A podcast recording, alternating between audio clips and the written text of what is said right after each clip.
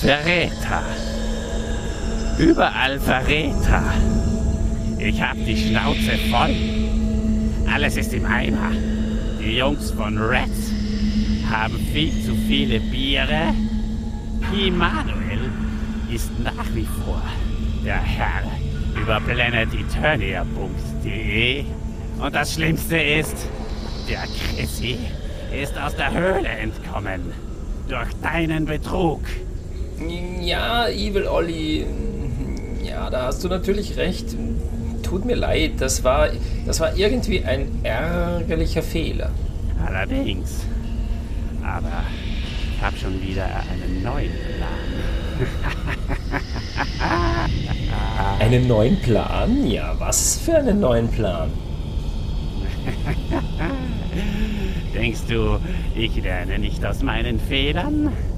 Und verrate dir den Plan noch einmal? Du Dummkopf! Ja, wäre nicht das erste Mal. ja, du hast vollkommen recht. Denn ich bin ein eingebildeter narzisstischer Schurke mit Hang zur notorischen Selbstüberschätzung. Also pass gut auf, ich verrate es dir. Aber du sagst es niemanden. Es geht um den Hexenturm. Ein Hexenturm? Ja, ein Hexenturm. Von ihm hängt alles ab. So, und jetzt lass mich in Ruhe.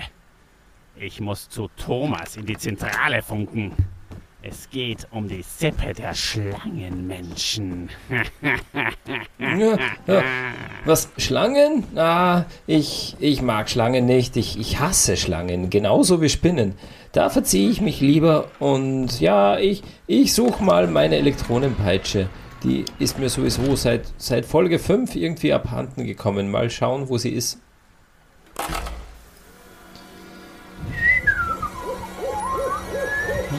Ja, diese Elektronenpeitsche, die habe ich jetzt schon überall gesucht. Ah, wo ist sie denn? Ja, aber. Aber was ist denn das? Was ist denn da im Himmel? Kometen! Oh, ja, wie, wie sie leuchten. Aber die kommen ja direkt auf mich zu. Ich, ich, ich muss weg hier. Das gibt eine Katastrophe. Hilfe! Hilfe!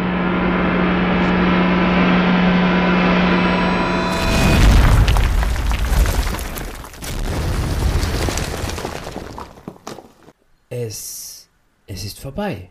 Die, die Kometen sind jetzt unten. Oh, da hätte aber nicht viel gefehlt und sie hätten mich getroffen.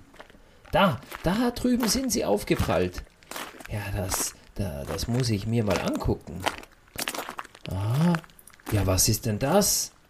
Der Stein, er, er bewegt sich, aber das ist doch, das ist doch nicht möglich. Der Komet bricht auseinander, das gibt's doch nicht. Oh, zerbricht und der andere auch. Da, das ist unheimlich. Was hat denn das zu bedeuten? Fürchte dich nicht. Mein Name ist Tobi und ich bin der Motu Dad. Und das, das sind meine Töchter. Rokona und Rokonita. Hallo. Wer, wer seid ihr? Woher kommt ihr? Ach, viele Fragen auf einmal. Wie wär's, wenn du uns mal was zum Futtern anbieten würdest. Und Durst haben wir auch. Wir haben eine lange Reise hinter uns. Als Kometen sind wir durch den Weltraum geflogen und dann plötzlich haben wir einen Funkspruch aufgefangen. Er kam von Evil Ollie. Ah, ähm, äh, ging es dabei um das Geheimnis des Hexenturms? In, in dem sich der gewaltige Machtschädel verbirgt, mit dessen Hilfe Evil Ollie die Macht an sich reißen wird? Äh, nein. Eigentlich ging es um die Schlangenmenschen, aber das klingt echt auch ziemlich gefährlich. Aber apropos Machtschädel, da fällt mir ein, ich muss schnell ins Machtschädel Podcast Studio, um Alarmstufe Rot durchzugeben. Danke für deine Warnung. Hm, Motodad im Machtschädel? Ha! Das wird mit Sicherheit seine schwerste Stunde. Oder sagen wir besser, seine schwersten zwei oder drei Stunden.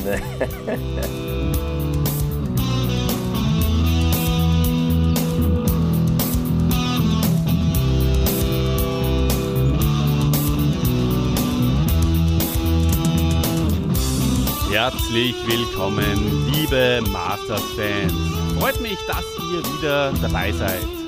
Hoffentlich habt ihr alle Tilas Verrat gut verdaut und seid bereit Orkos schwerste Stunde. Tja, Dieter, wir sind bereit, aber zur Sicherheit haben wir uns trotzdem Beistand geholt, oder? Was sagst du, Dieter? Hallo erstmal. Ja, hallo Olli, hallo liebe Hörer da draußen. Ich begrüße euch ganz herzlich. Ja, liebe Leute, jetzt, jetzt muss ich wirklich viel Pathos in die Stimme legen, denn, denn heute haben wir einen Gast, der kennt den Motu-Kosmos wie kein zweiter. Er steht auf YouTube den Motu-Fandom mit Rat und Tat zur Seite, sei es durch seine sehr populären Comic-Lesungen, durch seine Reviews oder Unboxing-Videos. Ja, und wer seinen Videos folgt und seiner ruhigen, friedvollen Stimme lauscht und von seinen Erfahrungen bereichert sich dann aufmacht, das Eternia Playset aufzubauen oder seinem Horror-Duck neue Beingummis zu verpassen, ja, der der wird ihn wahrnehmen wie einen Vater, wie einen väterlichen Freund, dem man in stiller Dankbarkeit verbunden bleibt. ja, liebe Hörer da draußen, heute ist niemand geringer bei uns zu Tast als der einzig wahre und wahrhaftige Motodad, Motodad Tobi. Herzlich willkommen im Machtschädel.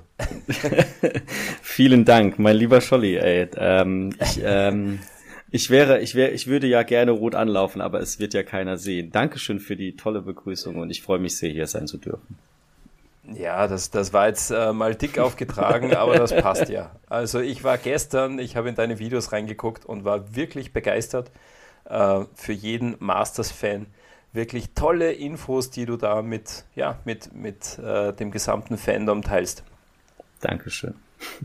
Auf jeden Fall. Wir lieben deine Videos und sollte es irgendjemanden geben, der uns hört und dich noch nicht kennt, was ich mir kaum vorstellen kann, vielleicht magst du dich ganz kurz mal äh, mit ein paar Sätzen vorstellen, Tobi. Ja, sehr gerne. Also ich bin der Tobi, der äh, aka MotuDad. Ähm, ich bin äh, alleinerziehender Papa von meinen zwei wundervollen Töchtern, die immer im Off in den Videos Hallo und manchmal auch was anderes sagen und vor allem dann auch Tschüss am Ende der Videos. Und ähm, ja, äh, ihr habt es ja eben schon gesagt, ich mache Unboxings. Ich habe vor kurzem angefangen, die Minicomics zu lesen, also eine richtige Lesung zu machen, auch mit Bebilderung natürlich. Ähm, ich äh, mache Reviews, äh, alles im Bereich Moto, ab und zu mal ein bisschen off-topic. Und ähm, ja, du Zuhörer, lieber Zuhörer, findest mich unter Facebook MotoDad, YouTube MotoDad und Instagram MotoDad. Und vielleicht kommen die Lesungen demnächst auch nochmal auf äh, irgendwelche Podcast-Streams. Das ist aber noch nicht klar. Schauen wir mal. Super Sache. Na, also da hier natürlich auch von unserer Seite der Aufruf, dem Motodad zu folgen und äh, seine Videos zu liken. Das hilft ihm. Und ähm, wenn ihr schon dabei seid, dann könnt ihr das gerne auch bei uns bei den Podcasts machen. Auf YouTube haben wir eigentlich noch ganz, ganz wenige. Die äh, werden übrigens nicht unter Machtschädel veröffentlicht, sondern unter meinem Namen. Äh, das ist Hauser Oliver auf YouTube. Und ähm, da gibt es auch die anderen Podcasts von Die rechte und die linke Hand des Podcasts, die ich mit dem Christian mache.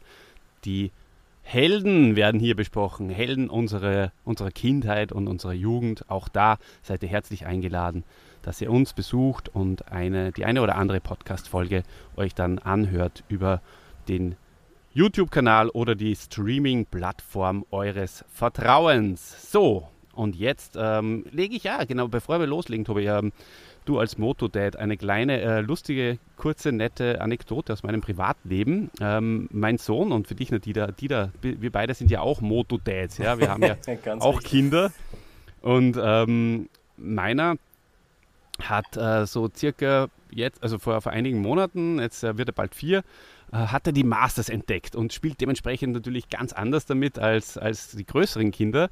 Und er findet dabei ganz, ganz lustige und witzige Sachen. Zum Beispiel, ich habe es auch auf Facebook mal gepostet, ähm, nennt er den Faker Nacht-He-Man. Und das finde ich genial.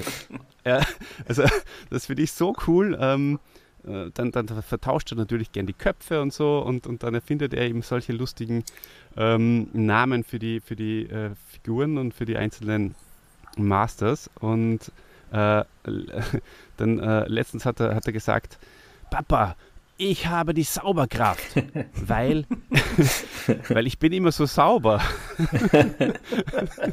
ja, nach dem Duschen hat er die Sauberkraft. Ja, ja, genau so. Ja. Ja, also äh, er hat die Sauberkraft. Ja. Das hat mir sehr, sehr.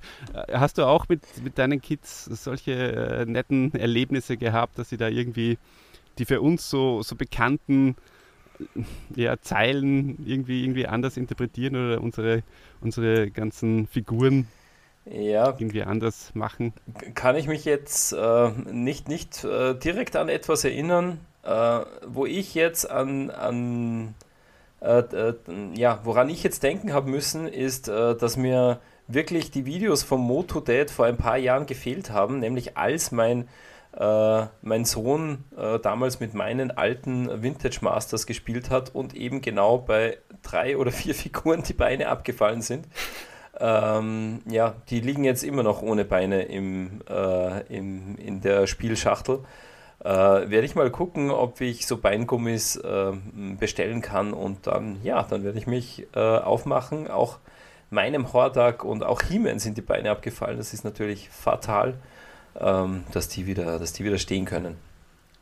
Oder, oder du packst sie in ein Paket und schickst sie mir, ich mach dir die Beine dran und schickst sie dir wieder zurück. Das können wir gerne. Ich habe das tatsächlich schon für ein paar. Ähm, äh, ich muss jetzt aufpassen, was ich sage, sonst habe ich morgen die ganze Bude voller Pakete. Genau. Aber ich habe das tatsächlich schon für, ein, für ein paar Follower von mir gemacht. Äh, äh, die haben mir dann ihre Sachen geschickt und dann habe ich das gemacht. Das macht mir Freude. Also, wenn ich dich da unterstützen kann. Gerne. genau. Ja, cool. Ja, da reden wir nachher noch. Aber vielleicht nochmal ein, ein Zusatz äh, zu, zu deiner Geschichte, Olli. Ähm, man sieht auch 40 Jahre danach noch, wie die Masters die Kreativität von Kindern fördern. Und das ist, glaube ich, das ähm, größte Geschenk dieser Toyline, dieses Franchise, ähm, dass wir durch diese Figuren so viele wundervolle kreative Momente bei den Kindern äh, äh, auch heute noch bekommen und das, das finde ich großartig, dass das 40 Jahre lang funktioniert. Das ist fantastisch.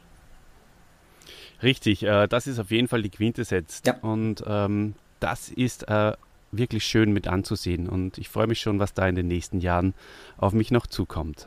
Ähm, bevor wir jetzt loslegen, ist mir äh, äh noch was wichtig und zwar ähm, wir haben noch von einem Hörer ein Feedback bekommen und zwar äh, wieder äh, von Mario, der ja jedes äh, Mal mit mir dann im E-Mail-Austausch ist nach jeder Folge. Das äh, freut mich sehr und da möchte ich auch alle anderen einladen. Schreibt uns gerne, kommentiert, das ist super.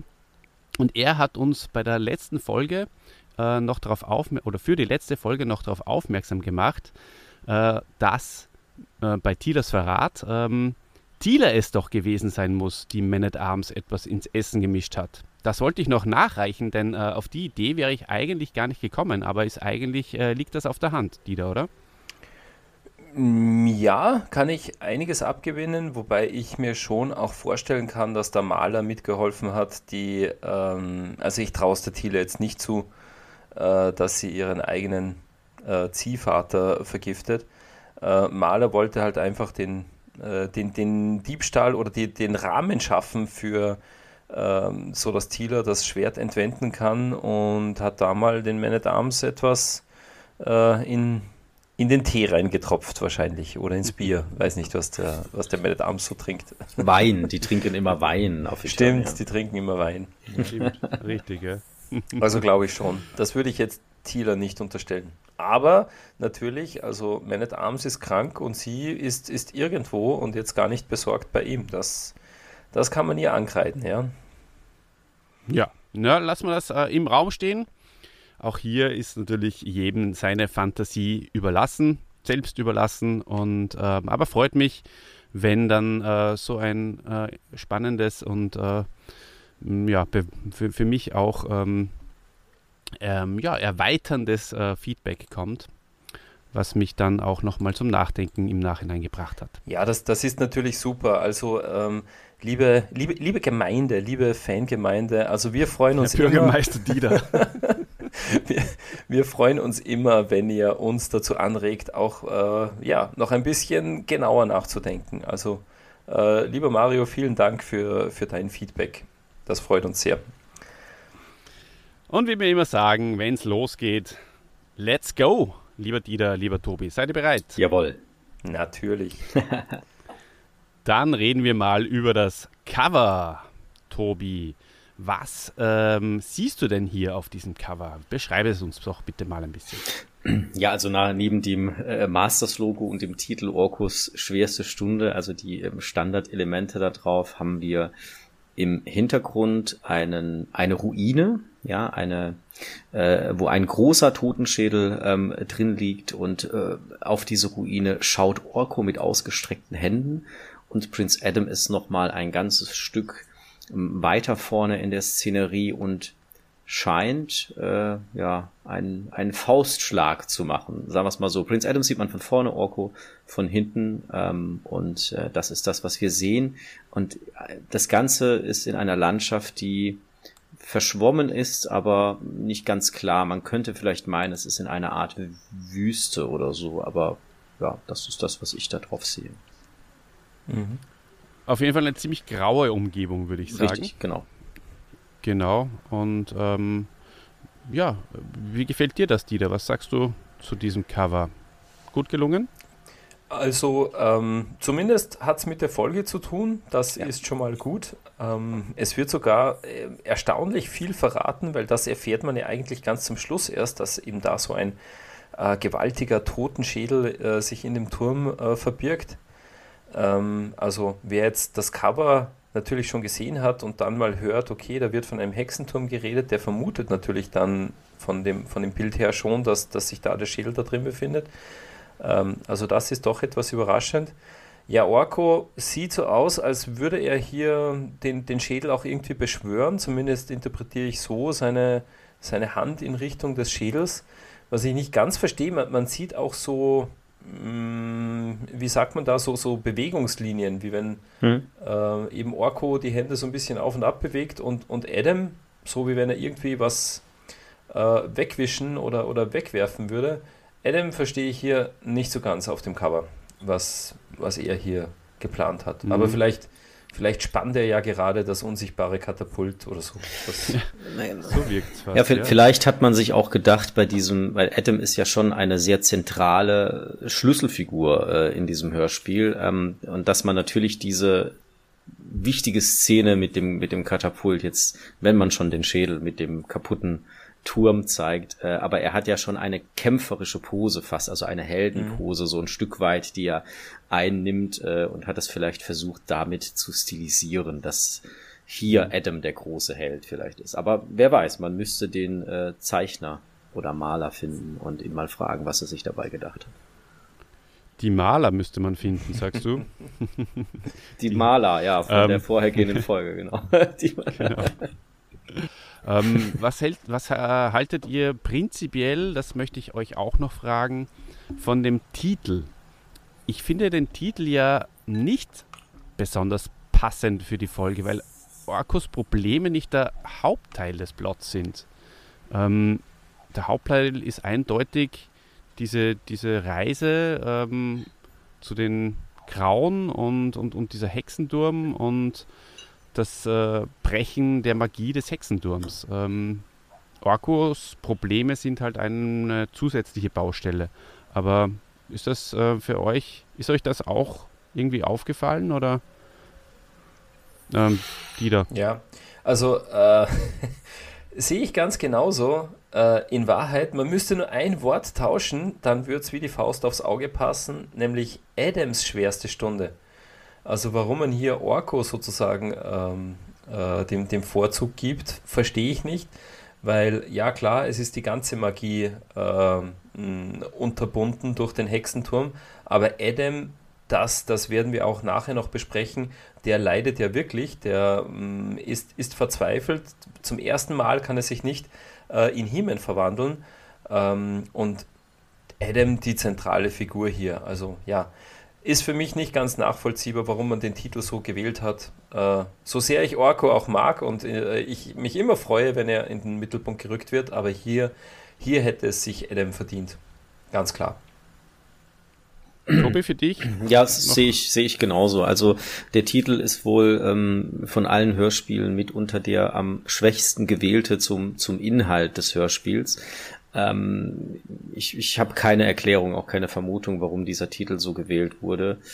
Äh, er hat natürlich es sehr schwer. Er verliert, er kann nicht mehr zaubern, er kann nicht mehr beamen. Äh, das ist äh, sicherlich nicht äh, einfach, aber ähm, ja, wie es der Dieter schon gesagt hat, es ist nicht der zentrale Plot ähm, des, des Hörspiels, sondern es ist ein, ein Teil. Ich würde mal vielleicht sagen, 20, also das, im Hörspiel geht es ja darum, dass die, dass alles Zaubermäßige nicht mehr funktioniert, auch die Verwandlung und so weiter.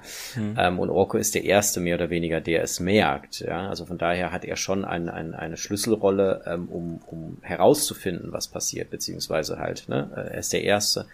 Aber im Großen und Ganzen könnte das Hörspiel vielleicht auch ähm, komplett anders heißen, aus, außer schwerster Stunde, weil sie versuchen ja die Macht und die, die, die Zauberkraft wiederzufinden und die Magie. Ja, ähm, von daher, äh, Titel passt nicht. Ich könnte mir vorstellen, dass es auch wieder ähm, ja, Marketing ähm, technische Gründe hat, dass jetzt einfach auch mal Orko genannt wird am Cover, um einfach diese Figur noch mal ein bisschen anzuheizen und äh, nichts anderes. Das äh, ist dann letztendlich auch immer eine Begründung, die, die vielleicht auch zieht. Und man, man erkennt ja auch hier dann gerade am Anfang, ähm, dass es natürlich auch wieder viel äh, mit, mit, der, mit der Einführung oder der Vorstellung neuer Charaktere zu tun hat. Es wird wieder einiges erwähnt.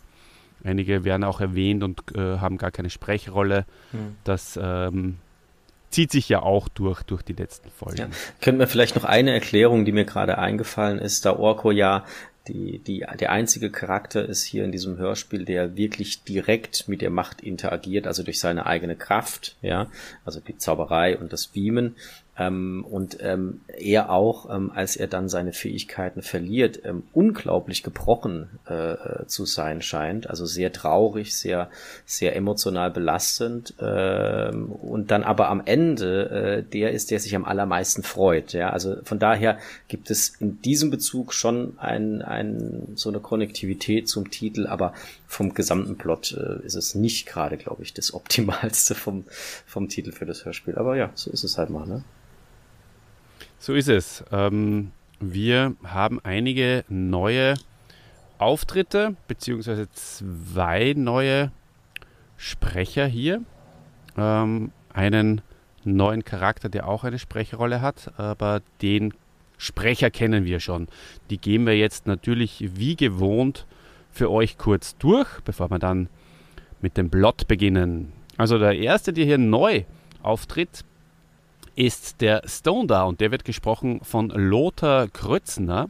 Der Lothar Grützner ist geboren am 20. November 1926 und ist äh, verstorben am 31. Jänner 2018. Ist äh, also sehr alt geworden und ähm, ist seit, seit der Mitte der, fünf, äh, Mitte der 50er nicht, aber Mitte der 70er zumindest in unterschiedlichsten Hörspielen zu hören. Ähm, wie so oft ähm, natürlich äh, in den Europastudios ein- und ausgegangen, spricht äh, bei die drei Fragezeichen mit, bei TKKG, bei Asterix und auch bei Tim und Struppi.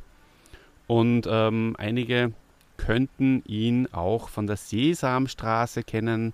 Da hat er einen Charakter namens Grobi gesprochen, der ein relativ anspruchsvoller Gast äh, im Restaurant äh, ist. Und ähm, ja, ich persönlich äh, kann das jetzt nicht genau einordnen. Vielleicht weiß es der eine oder andere ähm, von euch, der als Kind gerne die Sesamstraße gesehen hat.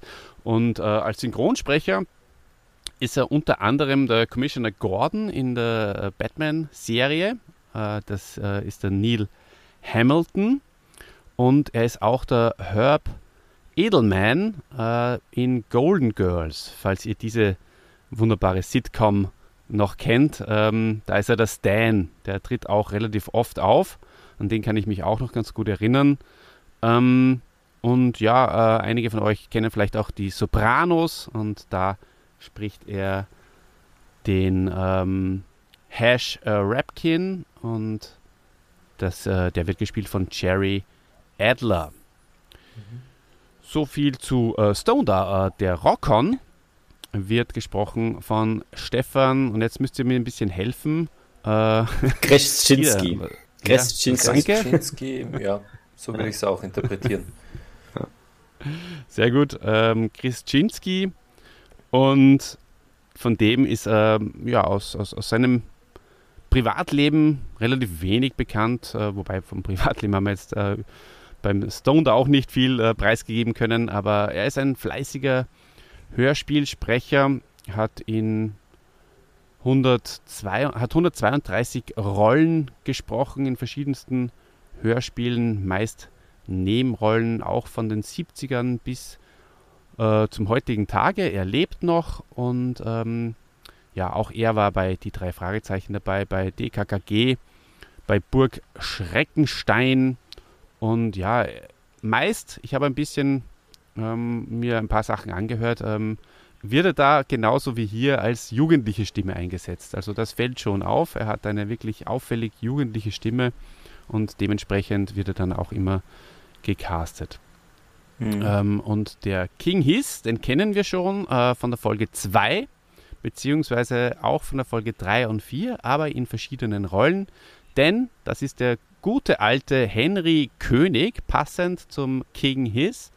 Ähm, und der spricht unter anderem den Goras in Folge 2 und äh, in Folge 3 und 4 spricht er den Geist von Castle Grayskull. Also falls ihr über den Henry König ein bisschen mehr wissen wollt, dann äh, empfehlen wir euch, ähm, die Folge 2 anzuhören, denn da sprechen wir ein bisschen mehr über ihn. Hm.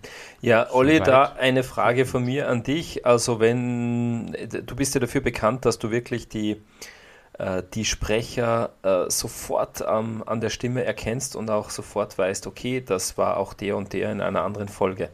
Hast du, wie du jetzt diese Folge gehört hast, äh, sofort gewusst, äh, wie du den, ja, wie King Hiss aufgetreten ist?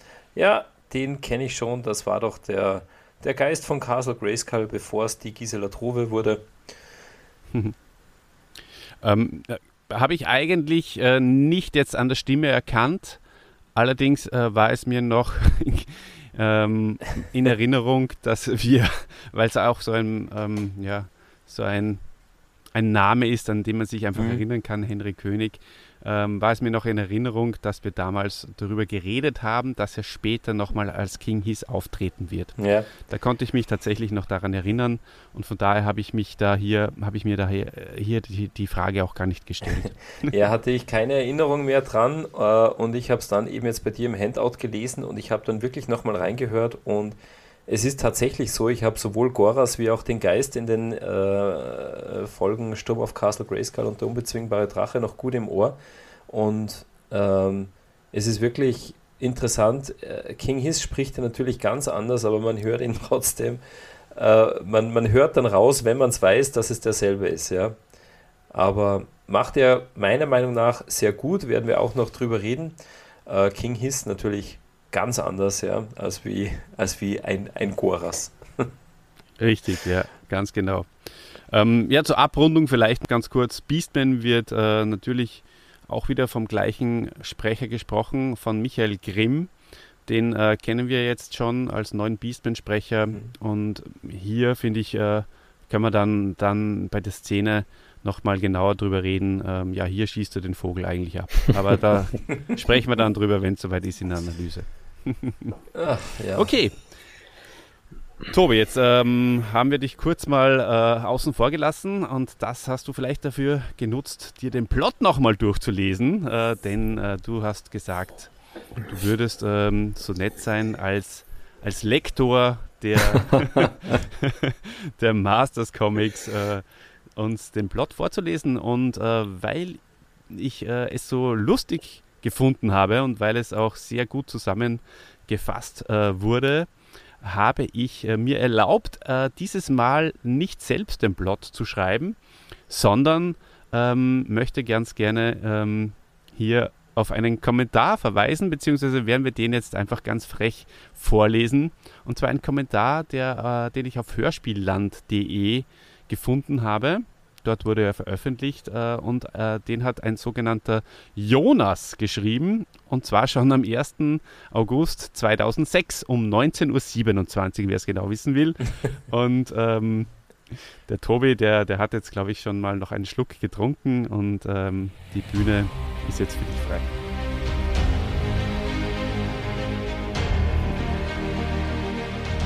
Die Masters sitzen fröhlich um ein Lagerfeuer und Orko zaubert so erfolgreich wie selten zuvor. Ein einziges Tischfeuerwerk an Knalleffekten. Alle biegen sich vor Lachen, als er zum großen Finale ausholt. Doch der Plan, den Thronfolger zu entmützen, misslingt. Im Moment, als die Kappe verschwinden soll, donnert es, aber es passiert nichts.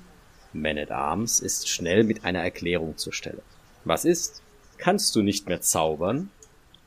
Orko ist angefressen und verzieht sich in die Büsche, als zwei Kometen einschlagen, die sich aber als freundliche, Grillfleisch schnochende Felslinge from outer space heraus und vorstellen. Stonedar und Rockon können sich anschließend auch direkt für Speis und Trank revanchieren und den Masters helfen, einen der üblichen Überfälle der bösen Mächte abzuwehren. Alles kein Problem, außer für Adam, der auf der Suche nach Orko feststellen muss, dass er nicht mehr in der Lage ist, sich in He-Man zu verwandeln. Nun passiert der ganze übliche Vierlefanz mit Hilfe der beiden Steinkasper, gelangt man ins Land der Grauen aber auch nur, weil der bescheuerte Beastman mit seiner enttäuschenden Ersatzstimme sich verplappert. Und ob ich weiß, dass der Hexenturm im Land der Grauen steht? Also auf. In einer ultimativen Kraftprobe beweist Adam, dass er auch weiß, wo der Bartel den Most holt und spannt ein Katapult. Die Grauen leben in einem Magierland und bauen ewig lange an ihrem Hexenturm rum. Zur Zierde stellen sie ein Katapult daneben, was rein zufällig auf den Turm zielt. Und weil das noch nicht blöd genug ist, besteht die Todesprobe daraus, das Katapult zu spannen? Hm. Was sie davon haben, ist klar. Adam schafft es, spannt das Katapult. Und wenn so ein Katapult schon mal gespannt ist, dann kann man es auch abfeuern. Der Turm zerbricht und enthüllt einen riesigen Totenschädel. Offenbar ist es den Grauen gerade jetzt gelungen, den Turm fertigzustellen und mit ihm einen gewissen Zauber zu organisieren. Signiert He-Man nach der wieder geglückten Verwandlung. Wunderschön. Also ich äh, gehe mal davon aus, dass du, wenn du deine Kinder schlafen legst, äh, sehr, sehr lange brauchst. Denn äh, sie hängen bestimmt genauso an deinen Lippen, wenn du ihnen noch eine gute Nachtgeschichte vorliest, äh, wie wir es gemacht haben und auch unsere Zuhörer wahrscheinlich. Und ähm, da, da kann man auf keinen Fall wegknacken. Also ja. super gemacht, ja. vielen Dank. Vielen Dank. Sensationell. Ich werde mir wirklich deine Comic-Vorlesungen jetzt auch regelmäßig anhören. Wirklich äh, super. Dankeschön. Ja, und äh, wirklich eine sehr, äh, sehr humorvolle Zusammenfassung. Ich finde es auch schön, äh, diese Formulierung. Ähm, ja, ja, genau jetzt ist der Turm fertig geworden und sie, sie haben es geschafft, einen gewissen Zauber zu organisieren. Habe ich auch nicht gewusst, dass man Zauber äh, organisieren kann. Ähm, aber ja, man weiß ja. ja nicht viel über das Land der Grauen. Dort werden die Zauber organisiert. Ja, die gibt es da vielleicht irgendwo beim nächsten, beim nächsten Rewe oder so zum Organisieren, kann man sich schnell mal einen holen. ja. Nein, ähm, super zusammengefasst. Äh, nimmt auch schon einiges äh, vorweg, was wir hier in der Analyse jetzt auch äh, für euch besprechen werden. Ja, dann starten wir los, oder? Mit der Analyse. Ja, und zwar geht's los sehr friedlich im Schlosspark. Der Chrissy, der wird das speziell genießen, falls er die Folge hört. Denn jetzt, wo er so lange in der dunklen Höhle war, Dieter, gell, da, ja. da ist er froh, wenn er endlich mal wieder so eine schöne Schlosspark oder Garten, in dem Fall ist es tatsächlich der Schlosspark-Szene, ähm, sich reinziehen kann. Und ja, an einem so besonders milden und schönen Abend, ja, da kann man gut Product Placement machen, würde ich mal sagen. Denn so startet die Folge. Also wird mal gleich mal alles aufgezählt, wer da alle mit dabei ist, wer da alle am Feuer sitzt. Mhm. Und Ich glaube, Mossman ist dabei, oder? Äh, weißt, weißt du, was mir da auch aufgefallen ist äh, in dieser mh, ja, überschwänglichen Idylle? Auch Horst Naumann ähm, ist, ist so idyllisch wie nie. Äh, er singt geradezu. Also so viel weiche Melodie in, in seiner Stimme habe ich bei ihm selten gehört. Äh, also er, er leitet wirklich so ein mit, mit, mit so einer Sprachmelodie.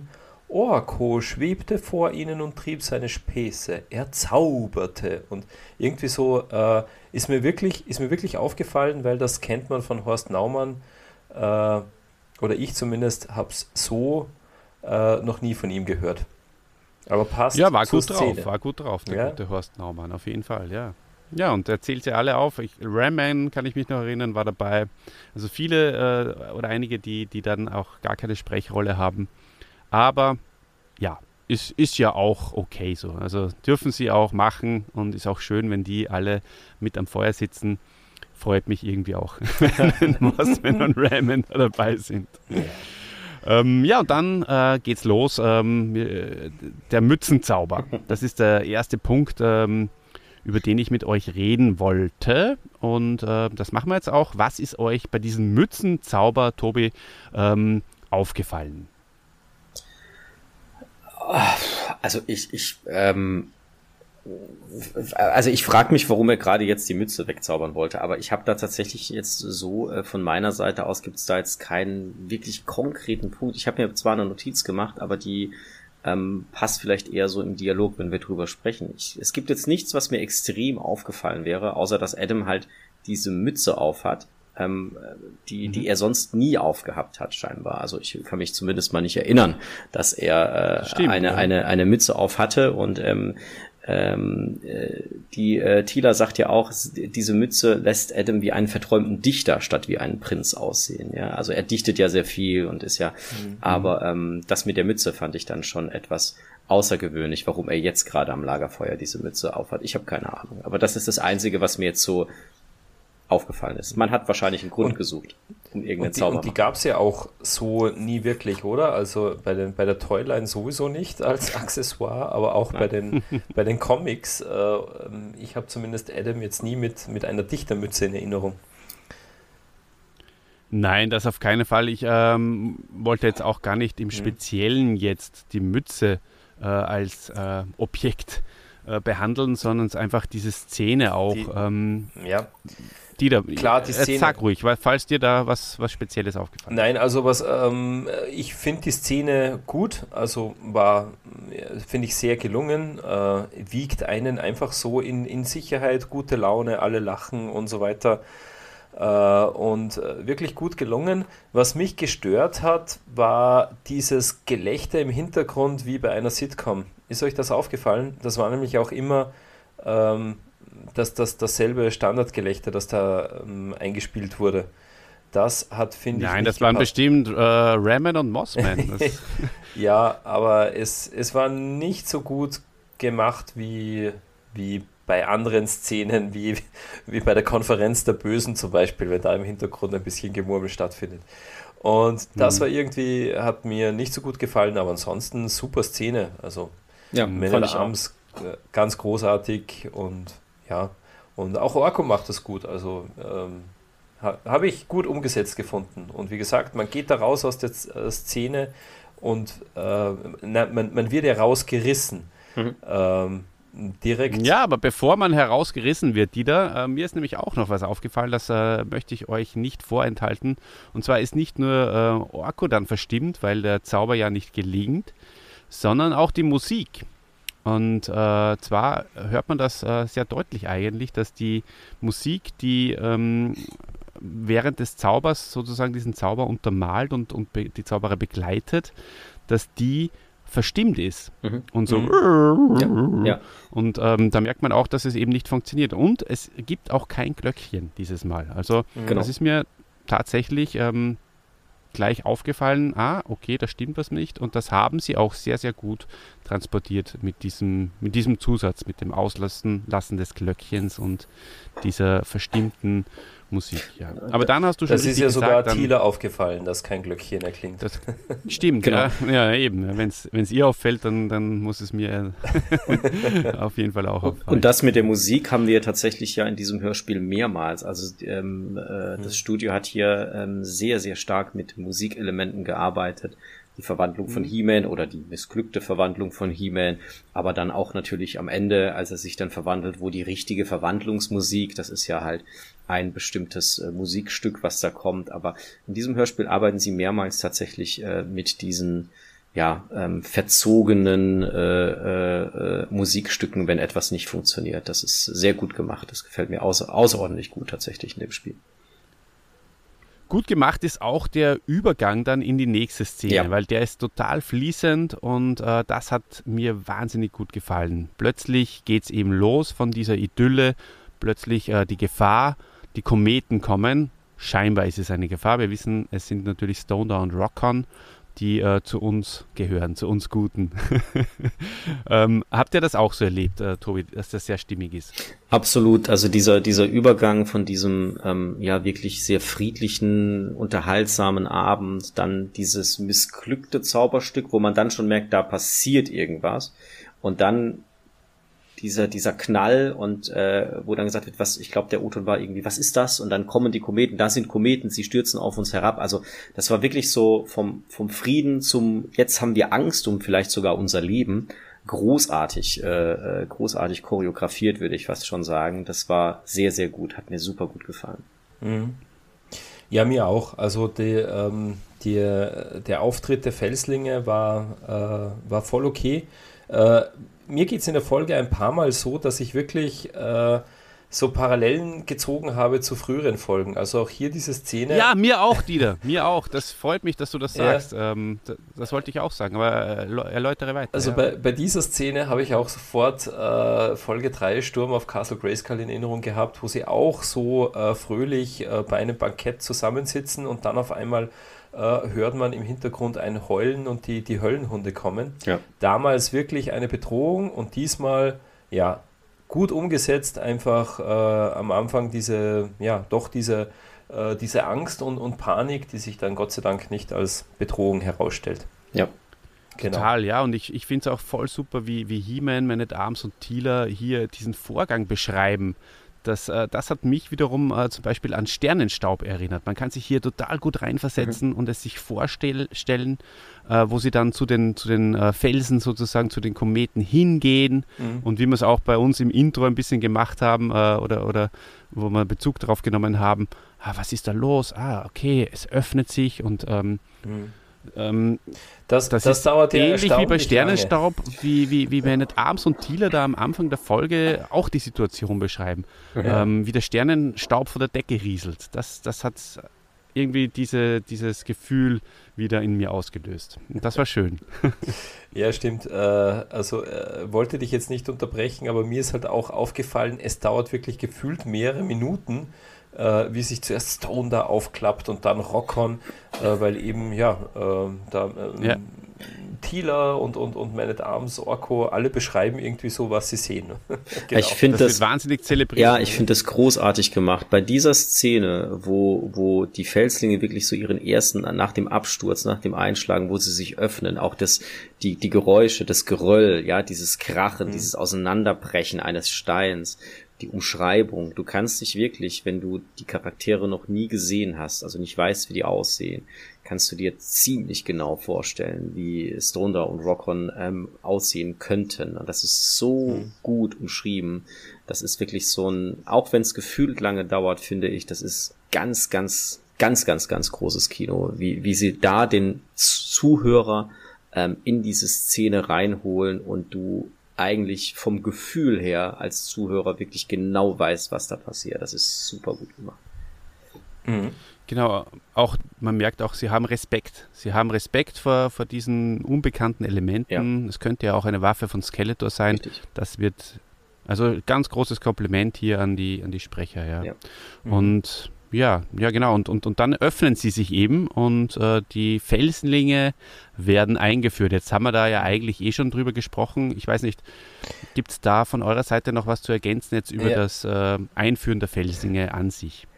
Äh, ja, vielleicht, da, da ist mir eine Kindheitserinnerung äh, eingefallen und zwar, als ich zum ersten Mal, ich, ich glaube, es war Stone da, äh, als Kind bei einem Freund gesehen habe, habe ich zuerst mal gesagt, das, das ist doch keine Masters-Figur, sieht ja ganz anders aus. Also wirklich, für mhm. mich war das am, am mhm. Anfang, ich habe sie nicht als, ähm, äh, ja, als wirklich klassisch von den Masters identifiziert. Für mich waren sie als Kind schon irgendwie sowas wie ein Fremdkörper in der Toyline, aber ich finde auch das passt ja dann auch zu dieser Origin, ja. Sie kommen ja nicht von Eternia, sondern sie landen eben da, sie fliegen als Kometen durchs All. Ähm, auch das wird, wird hier gut erklärt, finde ich. Hm? Ja, ganz genau. Super. Ähm, guter, ja, äh, guter Einwand, beziehungsweise ja, du hast vollkommen recht, ja, sie sind eben Fremdkörper, ja, und, und dementsprechend, aber gut, es ähm, beginnt natürlich jetzt auch die Zeit, ähm, wo die, die Figuren auch immer komplexer werden. Genau. Ich meine, du bist bei den Waves und so ein bisschen mehr drinnen als Dieter und ich, aber ich glaube, das, das stimmt schon, was ich da sage, oder?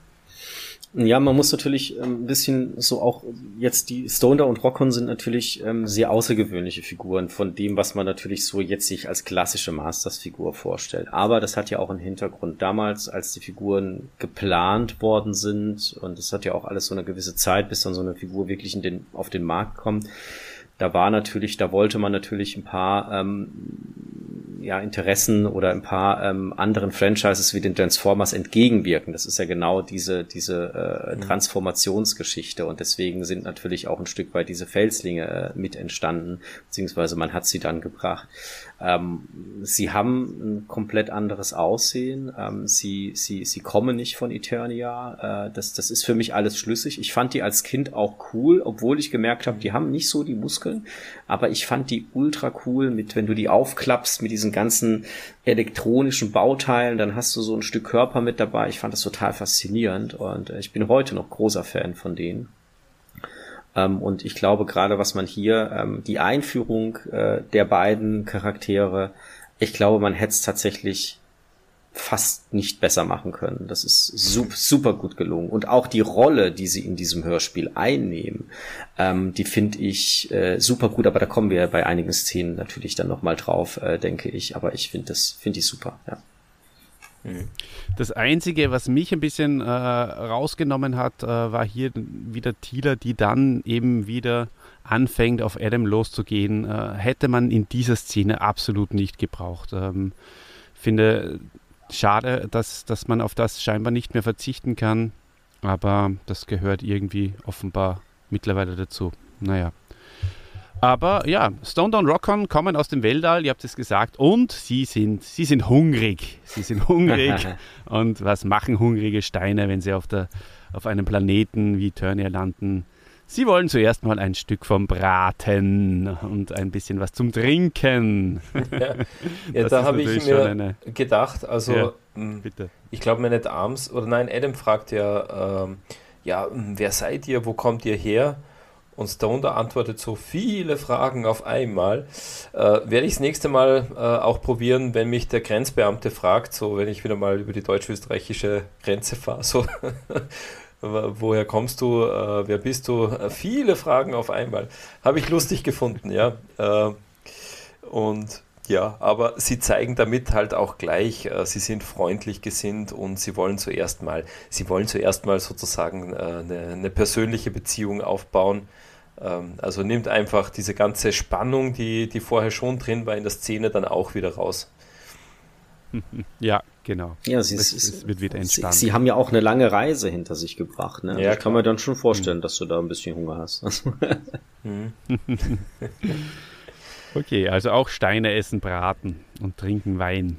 Ja. Ähm, liebe Leute, ähm, der He-Man, der geht jetzt auf die Suche. Der Orko hat sich ja ähm, vorher, wie sein Zauber nicht funktioniert hat, dann auch ähm, ja, verzogen und äh, Himen geht auf die Suche. In dieser Szene, ich habe da einiges gefunden, äh, über das ich ganz gerne reden weil, möchte, aber ja, Tobi, ich ähm, lass dir jetzt mal da frei äh, deine, deine Möglichkeit, irgendwie was loszuwerden. Mhm. Er findet ja Orko ähm, tatsächlich dann auch relativ schnell äh, im, im, im Hörspiel. Klar, was soll man da auch großartig dann in einem Hörspiel äh, äh noch außen herum erzählen. Und auch da ist mhm. mir wieder aufgefallen, dass Orko unglaublich äh, verletzt ist, äh, unglaublich mhm. traurig. Also er hat ja, Orko ist ja dafür bekannt, dass manchmal der ein oder andere Zaubertrick nicht ganz so optimal funktioniert. Also er ist ja durchaus Zauberleid gewöhnt. Aber jetzt so seine ganze Kraft zu verlieren, hat mir so ein bisschen auch, wenn ich ihm so wirklich zuhöre, wenn ich die Kopfhörer auf habe und ich höre so richtig in diese Stimme, sie ist sehr leidlich, ja. Und ähm, dann geht ja dann, dann sprechen sie, dann kommt dieser Überfall.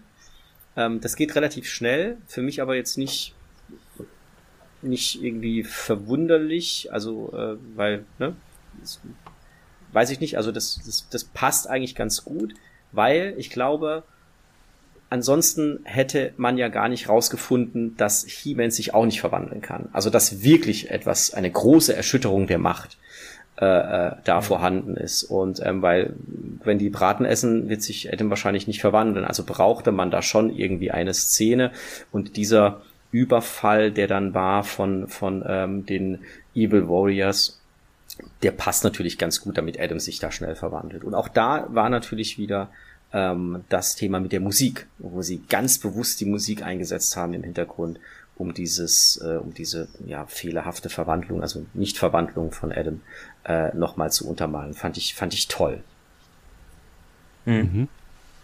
Ja, kann ich absolut bestätigen. Ist mir auch aufgefallen. Also Orko, äh, der, der Sprecher, jetzt muss ich überlegen, Matthias Grimm ist Orko, nicht, nicht Michael ja. Grimm äh, macht das wirklich wahnsinnig gut. Äh, einfach mhm. zuerst eigentlich ablehnend verärgert, wie He-Man ihn findet, so, ja, lass mich in Ruhe, mir fehlt gar nichts. Und dann mhm. hört man aber wirklich diese tiefe Traurigkeit so raus, äh, als Adam ihn dann gut zuredet. Eine, ein ganz, ganz starker Dialog. Also äh, habe ich auch wirklich äh, mitgelitten mit dem armen Orko. Man merkt in seiner Stimme, er ist wirklich äh, zutiefst verzweifelt. Und ja.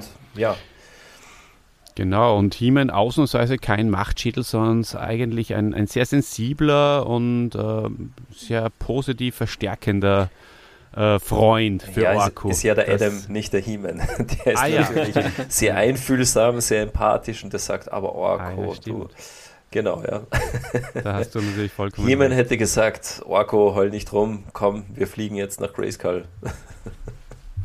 Ja, auf jeden Fall hat Orko, äh, Orko sage ich schon, Adam ähm, trifft ja da auf Gringer, äh, während er äh, Orko sucht und ähm, lockt ihn da mit einem Fisch. Scheinbar hat er irgendwo in der äh, rosaroten Westentasche immer einen Fisch eingesteckt. Das, da frage ich mich schon auch, wo. Aber sei es drum. Und Gringers Entspanntheit für mich ein absolutes Highlight. Also das muss ich jetzt hier natürlich schon auch nochmal äh, hypen, denn das, das hat mir wahnsinnig gut gefallen, wie gechillt dieser Gringer hier schon wieder ist in dieser Szene. Absolut, ja. Sehr, sehr lustig. Ja. ist, ist mir Und, auch ähm, aufgefallen, fast schon philosophisch, oder sagt er? Oh, ich könnte immer schlafen. Das Leben ist anstrengend genug. Also einfach die, die Tatsache, dass man lebt, das ist ja schon anstrengend genug. ich fand, ich fand das auch gut von dieser, von dieser kompletten Relax-Zeit. Ne? Also der Grincher wird ja super genial immer gesprochen. Äh, und als er dann den Fisch äh, kriegt und dann so, mm, ja, her damit, ja, so richtig so, mm, du, du ja. merkst so, wie ihm das Wasser im Maul zusammenläuft, ja, in diesem mm, Dialog. Also großartig gemacht. Ganz, ganz toll, ja. Mhm. Ja, Jochen Serent ist der Sprecher, ein, ein ganz, ganz großartiger Sprecher, der das wahnsinnig gut macht. Also großen, wir sagen es ja immer wieder, aber in der Situation auch äh, möchte ich hier auch nochmal äh, meinen Respekt vor der Leistung von Jochen Serent hier aussprechen. Äh, witzig habe ich es auch gefunden, dass Simon den Orko im Gartenhäuschen sucht. Das, das wollte ich auch noch erwähnen. Das, das stelle ich mir halt dann auch so bildlich vor, wenn er so durch den Garten geht. Ja, wo ist er denn? Ja, wo ist er denn? Ja, da vielleicht im Gartenhäuschen? Nein. Ja. Oder hinterm Busch? Ah, da ist er. Ranger findet ihn dann. ja, für Kinder passt das gut. Da hat eben auch genau, der, ja. äh, der, der Schlossgarten vom Königspalast hat einfach auch so ein kleines Gartenhäuschen, ja. Ja. Ja, Tobi, du hast es schon äh, angeteased. Ähm, der Angriff äh, von Webster, Treeglops und Too Bad findet statt und der kommt scheinbar ja ziemlich aus dem Nichts und ist auch irgendwie random. Du hast es aber jetzt schon ähm, ein bisschen äh, relativiert und hast gesagt, ja, es ist schon okay, es passt schon. Magst du da noch äh, mal äh, einhaken? Ja, wie soll er denn sonst sein? Also ich glaube jetzt nicht, dass die Evil Warriors dann äh, vorher einen Brief schicken und sagen, hey, wir greifen euch jetzt an. Also das kann ja nur aus der Überraschung quasi herauskommen. Ne? Und irgendwann und vor allem dann halt auch, wenn man, wenn man es nicht erwartet. Also wenn ich mich jetzt in Skeletors Lage versetze, äh, dann, ähm, dann plane ich einen Angriff oder einen Überfall und ähm, ja, wann mache ich den? Also gut, ich glaube jetzt nicht, dass da ein großartiger strategischer Plan. Der ist jetzt halt dann passiert, während sie halt in dieser Situation waren zu essen, beziehungsweise Adam halt dann ähm, ähm, ähm, Orko gefunden hat. Ich fand es jetzt aber, also ich finde es für den Plot, finde ich es überhaupt nicht verkehrt, weil äh, solche Angriffe kommen ja ohne Ankündigung aus dem Nichts für die Angegriffenen. Also für mich passt das ganz gut. Ja, die ähm, die brauchten jetzt einfach einen Grund, äh, damit Adam sich in He-Man verwandeln kann. Also ja, das auch, war auch, meiner ja. Meinung nach die, die Motivation, weil ich sage mal, was schon unüblich ist, dass äh, wir, wir, haben ja bisher noch gar keine Szene mit, mit Skeletor gehabt. Also bisher waren wir nur bei, äh, bei, bei unseren Helden ähm, in der Stadt Eternis und ähm, ich sage mal, ist, ist unüblich, dass man noch so gar nichts von, von Skeletor mitbekommt, was der in dieser Folge äh, für Pläne schmiedet und dann äh, bereits ein, ein Angriff der, der Bösen kommt. Aber wie gesagt, das war hier einfach notwendig, um äh, auch darauf hinzuführen, ja, auch Adam kann sich, äh, auch ihm fehlt die, die Magie, auch ihm fehlt die Zauberkraft, er kann sich nicht in, in He-Man verwandeln. Und wie habt ihr die Kampfgeräusche im Hintergrund erlebt? Das, ähm, ich ich habe dabei, du weißt noch, Dieter, ähm, beim letzten Mal hat der, der Skeletor auf seinem äh, Monitor mhm. äh, gegeifert, wie er die Tila da irgendwie erlebt hat. Und das hat ihm irrsinnig getaugt und ähm, ich weiß nicht, vielleicht hat er dieses Mal auch irgendwie dem Triglops äh, eine Kamera übers Auge geklebt oder so, weil so wie die Tila da stöhnt äh, bei dieser Kampfszene, das, das, hat dem, das hätte dem Skeletor sicher auch wieder gut gefallen, oder? Ja, aber Skeletor hört man hier nicht im, äh, irgendwo im Hintergrund. Hört man nicht oder? geifern? Nein. nein, diesmal nicht. Ja, also die ganze mhm. Kampfszene ist halt schon, die ist jetzt nicht im Vordergrund. Im Vordergrund bleibt einfach Adam, der versucht sich mhm. zu verwandeln. Und für mich war die Kampfszene jetzt auch nicht irgendwie so bedrohlich, weil ja, die Kämpfe im Hintergrund, Healer sagt dann eh, ja, mh, mm, äh, Stone da und, und, und Rockon äh, helfen ihnen, sondern es ja ja, also der Kampf passiert so ein bisschen nebenbei. Zentral bleibt einfach weiterhin Adam, der, ja, und das ist ja wirklich, jetzt, jetzt wird Adam, jetzt erlebt Adam seinen Orko-Moment. Er kann sich nicht in He-Man verwandeln. Mhm. Und da ist mh, hm, Norbert Langer, äh, macht das auch sehr, sehr gut in dieser Szene. Also das kaufe ich ihm ab, auch voll mhm. ab, äh, dass sie da jetzt wirklich, äh, ich sag mal, ja, mh, hm, äh, verzweifelt beängstigt ist, dass, ja, das ist mir noch nie passiert und, und was mache ich jetzt? Ähm, habe diese Szene auch wirklich sehr, sehr gut gefunden. Bis jetzt muss ich wirklich sagen, äh, alle Szenen wirklich top und ein, ein unglaublicher Aufbau mh, mm, der, der gesamten Story. Richtig. Ähm, Norbert Langer transportiert das hier wirklich speziell gut, äh, vor allem in der quasi nächsten Szene, wo er dann äh, merkt, er kann sich nicht verwandeln, möchte in die Schlacht äh, sich mit einbringen und äh, bekommt aber dann natürlich wieder eins, eins drauf von Thieler. Und dann sagt er ja, der Mo, äh, also Thieler ähm, stellt ihn zur Rede und sagt, äh, wo warst du, während wir gekämpft haben? Und er äh, transportiert es ist nicht gut, dass er schnell improvisieren muss. Und er sagt so, der Mond, äh, so silberklar, spiegelt sein Antlitz, äh, er hat gedichtet und, und, und dann fällt ihm das gerade so ein.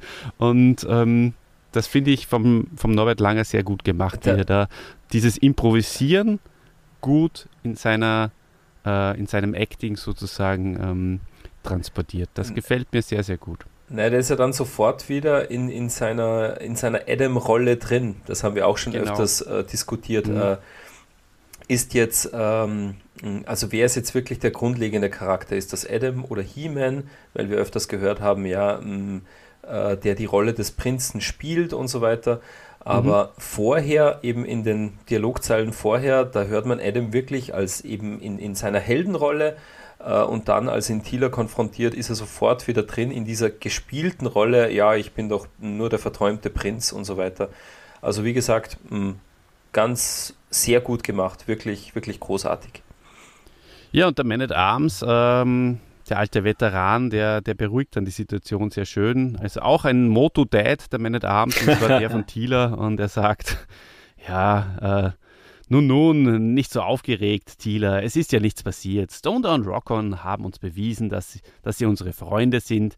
Ich finde, es ist wichtiger, dass wir ihnen danken, als dass wir uns über Adam beklagen. Oder Motodad, was sagst du, Tobi? Das ist doch mal wahre Pädagogik hier. Ich habe tatsächlich heute eine, eine, eine ähnliche Szene in meinem Real Life gehabt, also mit Motu, äh, mit meinem, mit meinem Beitrag. Und ich habe in einem Beitrag, habe ich einen Vergleich gemacht, der, wo mir ähm, bewusst war, dass dieser Vergleich sicherlich dem einen oder anderen aufstoßen könnte. Ich habe es aber trotzdem gemacht. Und ich habe dann ähm, von einem Menschen, den ich unglaublich schätze, ähm, eine Nachricht bekommen, Tobi. Mh, hm, ich glaube, dass das so ein bisschen drüber war und dann habe ich mir Gedanken gemacht und es ist tatsächlich so. Ich habe zwei Sachen in einen Vergleich gestellt, die man sicherlich auch vergleichen kann und, ähm, äh, und habe äh, eine nicht optimale Wortwahl genommen. Also es war jetzt nicht unter der Gürtellinie oder so. Ähm, und dann habe ich Folgendes gemacht. Ich, äh, was, was, was Man at Arms da gemacht hat. Wir sollten also nicht schlecht jetzt über Adam reden, sondern wir sollten uns freuen, dass äh, Stoner und Rockon uns geholfen haben. Also diese Situation, die zu kritisierend ist, vielleicht aus Thielers Sicht heraus, ja, sollten wir wandeln in eine positive Kommunikation. Und tatsächlich habe ich das dann auch äh, angewandt. Ich habe meinen Beitrag editiert. Ich habe tatsächlich auch dazu geschrieben, weil ich das sehr transparent finde, ähm, das, warum ich das gemacht habe, dass ich den editiert habe. Ähm, aber es ist eine sehr, sehr ähnliche Situation. Denn ich finde, ähm, gerade, wir sprechen ja oft über Moral bei Motu, ja, gerade aus Filmation heraus und so weiter. Aber ich glaube, wenn wir die, äh, die Hörspiele uns nicht nur als Unterhaltung anhören, sondern wenn wir die Hörspiele wirklich ganz tief anhören und, und ähm, raushören und rausanalysieren, was für starke Aussagen da hinten dran sind, mhm. dann können wir unglaublich viel äh, für unser Leben auch mitnehmen. Und das ist eine der Szenen, äh, wo man, ähm, die man mitnehmen kann in sein Leben und kann sagen so, hey, es gibt Situationen, die sind nicht gut, aber versuche sie wenigstens in deiner Kommunikation und in deiner Herangehensweise in das Positive zu drehen. Und das finde ich ein ganz, ganz, ganz, also ich weiß nicht, ob es so geplant war, äh, wenn, dann Chapeau äh, und ansonsten auch Chapeau, weil da steckt unglaublich viel Aussagekraft hinten dran, die sehr wichtig ist in der heutigen Zeit tatsächlich. Umso mehr und damals wahrscheinlich schon wichtig war. Hm. Das hast du wunderschön gesagt und ähm, ja, es, es fällt tatsächlich auf. Es ist sehr, sehr angenehm und ähm, hat auch mir ähm, positive, ein positives Gefühl gegeben, diese, diese Szene. Ja, und ähm, bevor wir in die nächste Szene auf äh, Snake Mountain gehen, ähm, wollte ich noch sagen, ähm, wir haben ja in vergangenen Folgen schon oft uns darüber beklagt, dass ähm, gerade bei den Guten eigentlich die schlechten Szenen sind und bei den Schlechten die guten Szenen sind. Und äh, gerade mit den, mit den tollen Sprechern der Evils, äh, natürlich äh, ist da auch viel mehr Spielraum, wenn du einen bösen Charakter verkörperst und, und Passetti macht immer äh, seinen Teil super. Aber jetzt äh, muss ich hier fast sagen, es beginnt die Folge ein bisschen abzufallen und ähm, da war wirklich jetzt der, der Teil von den Guten wahnsinnig stark. Ähm, mhm. Und auf Snake Mountain geht es jetzt los. Äh, ist natürlich schon auch ein bisschen jetzt dann dem, dem Beastman auch geschuldet, dass es äh, natürlich ein bisschen abfällt. Ähm, aber auch Passetti, ich weiß nicht genau, wie ihr das empfindet, mh, mm, ist nicht mehr ganz so enthusiastisch möglicherweise irgendwie dabei, wie es noch früher war. Ich, ich weiß nicht, ist das ein Gefühl, vielleicht ganz kurz jetzt noch, wenn ich da eure Meinung noch einholen kann. Dieter, was, was, wie empfindest du das? Ja, also ähm, kann ich nachvollziehen. Also einerseits natürlich geschuldet, wenn wir an alte Folgen zurückdenken, wo wir eben neben Peter Passetti in äh, in Andreas äh, van der Maiden gehabt haben als Trapjaw, Christian Rode als Beastman, auch der Peter Lackenmacher war, war immer gut. Äh, dass das, da war halt auch von die Sprecher her irgendwie viel mehr Potenzial da. Das ist jetzt leider, leider nicht mehr so. Äh, und bei Skeletor ist mir auch aufgefallen, Olli, äh, also es kommt ja jetzt auf Snake Mountain dieser erste Auftritt von King Hiss, der wird sozusagen, der stellt sich Skeletor vor. Und Skeletor ist irgendwie ganz auffällig so mh, mm, gespannt auf den, der jetzt kommt. Er ist ja nahezu respektvoll und zuvorkommend King Hiss gegenüber. Äh, so kennen wir Skeletor eigentlich gar nicht. Also, dass der jetzt wirklich so in, interessiert ist und, und ja auch den so auf Augenhöhe begrüßt, mehr oder weniger. Und mhm. noch dazu passt es nicht, weil er ja dann eigentlich erklärt, ja, er braucht den gar nicht, ihn und seine Schlangenkämpfer, denn er weiß ja schon, dass er, ähm, dass er diesmal nicht kämpfen muss. Ähm, also war auch jetzt vom Inhalt her ganz interessant, was weiß Skeletor zu diesem Zeitpunkt, denn er sagte wirklich explizit, er weiß, dass er nicht gegen He-Man kämpfen muss, er wird auch so die Macht äh, erlangen. Also ja, sehr spannende ja, Geschichte. Irre, fast irre, irrelevant, wie der Hans Krankel sagen würde. ja, irre und relevant, weil vielleicht hat der Skeletor von, von Maler äh, doch ein bisschen mehr erfahren, als wir als Hörer von der letzten Folge mitbekommen haben. Oder mhm. Skeletor hat endlich einmal die richtigen Schlüsse aus der Folge 6 im Kerker Skeletors gezogen. so, äh, ja, ähm, Adam und He-Man, da muss es irgendwo einen Zusammenhang geben. Ja, ja, da können wir dann auch später noch die, die Parallele ziehen. Tobi, was sagst du zu, zu prinzipiell zu meiner These hier und auch zu, zum Auftritt von King Hiss? Also zu Skeletor, ähm, es ist, es ist schon so, dass die alten Sprecher ähm, äh, von den anderen Evils, ähm, ich glaube, äh, ganz, ganz viel zur Gesamtszenerie dazu beigetragen haben. Und wenn du dann halt starke Stimmen hast, und Passetti ist natürlich ein unglaublicher Sprecher, ja, äh, aber äh, wenn du dann, wenn, wenn dann halt die Sprecher wechseln und ähm, die Stimmen sind nicht mehr ganz so stark. Ich meine, Beastman ist ja in dieser Folge, also das ist ja, ah, es ist nicht schön, ich sag's mal so.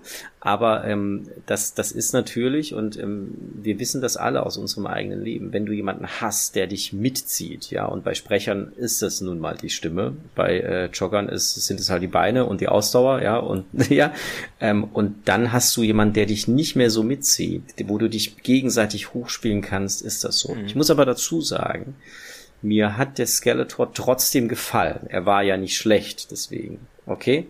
Nein, ähm, das, das kann man auch niemals sein als Passetti. Äh, genau, nicht, äh, genau. Es ist halt einfach ein grandioser äh, Sprecher. Und ähm, mir hat diese ganze Szene mit dem, mit dem Erscheinen von King Hiss, das, ich hab, fand die Atmo fand ich richtig toll.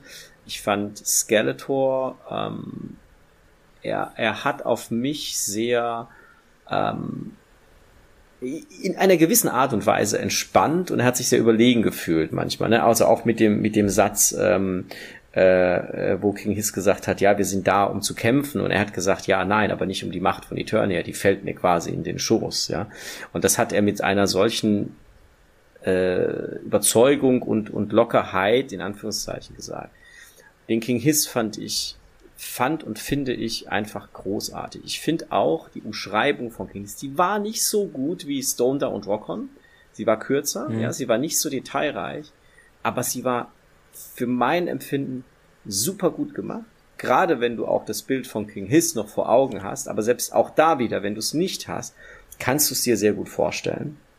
Und ich finde die, die, die, die Stimme und auch die Stimmeffekte, die äh, eingesetzt wurden, also ne, dieses, dieses schlangenmäßige äh, Sprechen, hat mir sehr gut gefallen. Also für mich passt der King Hiss super gut von der Stimme. Und auch Horst Naumann äh, tut wieder seines dazu, denn er beschreibt ihn recht gut, äh, soweit ich mich erinnere, Dieter, oder?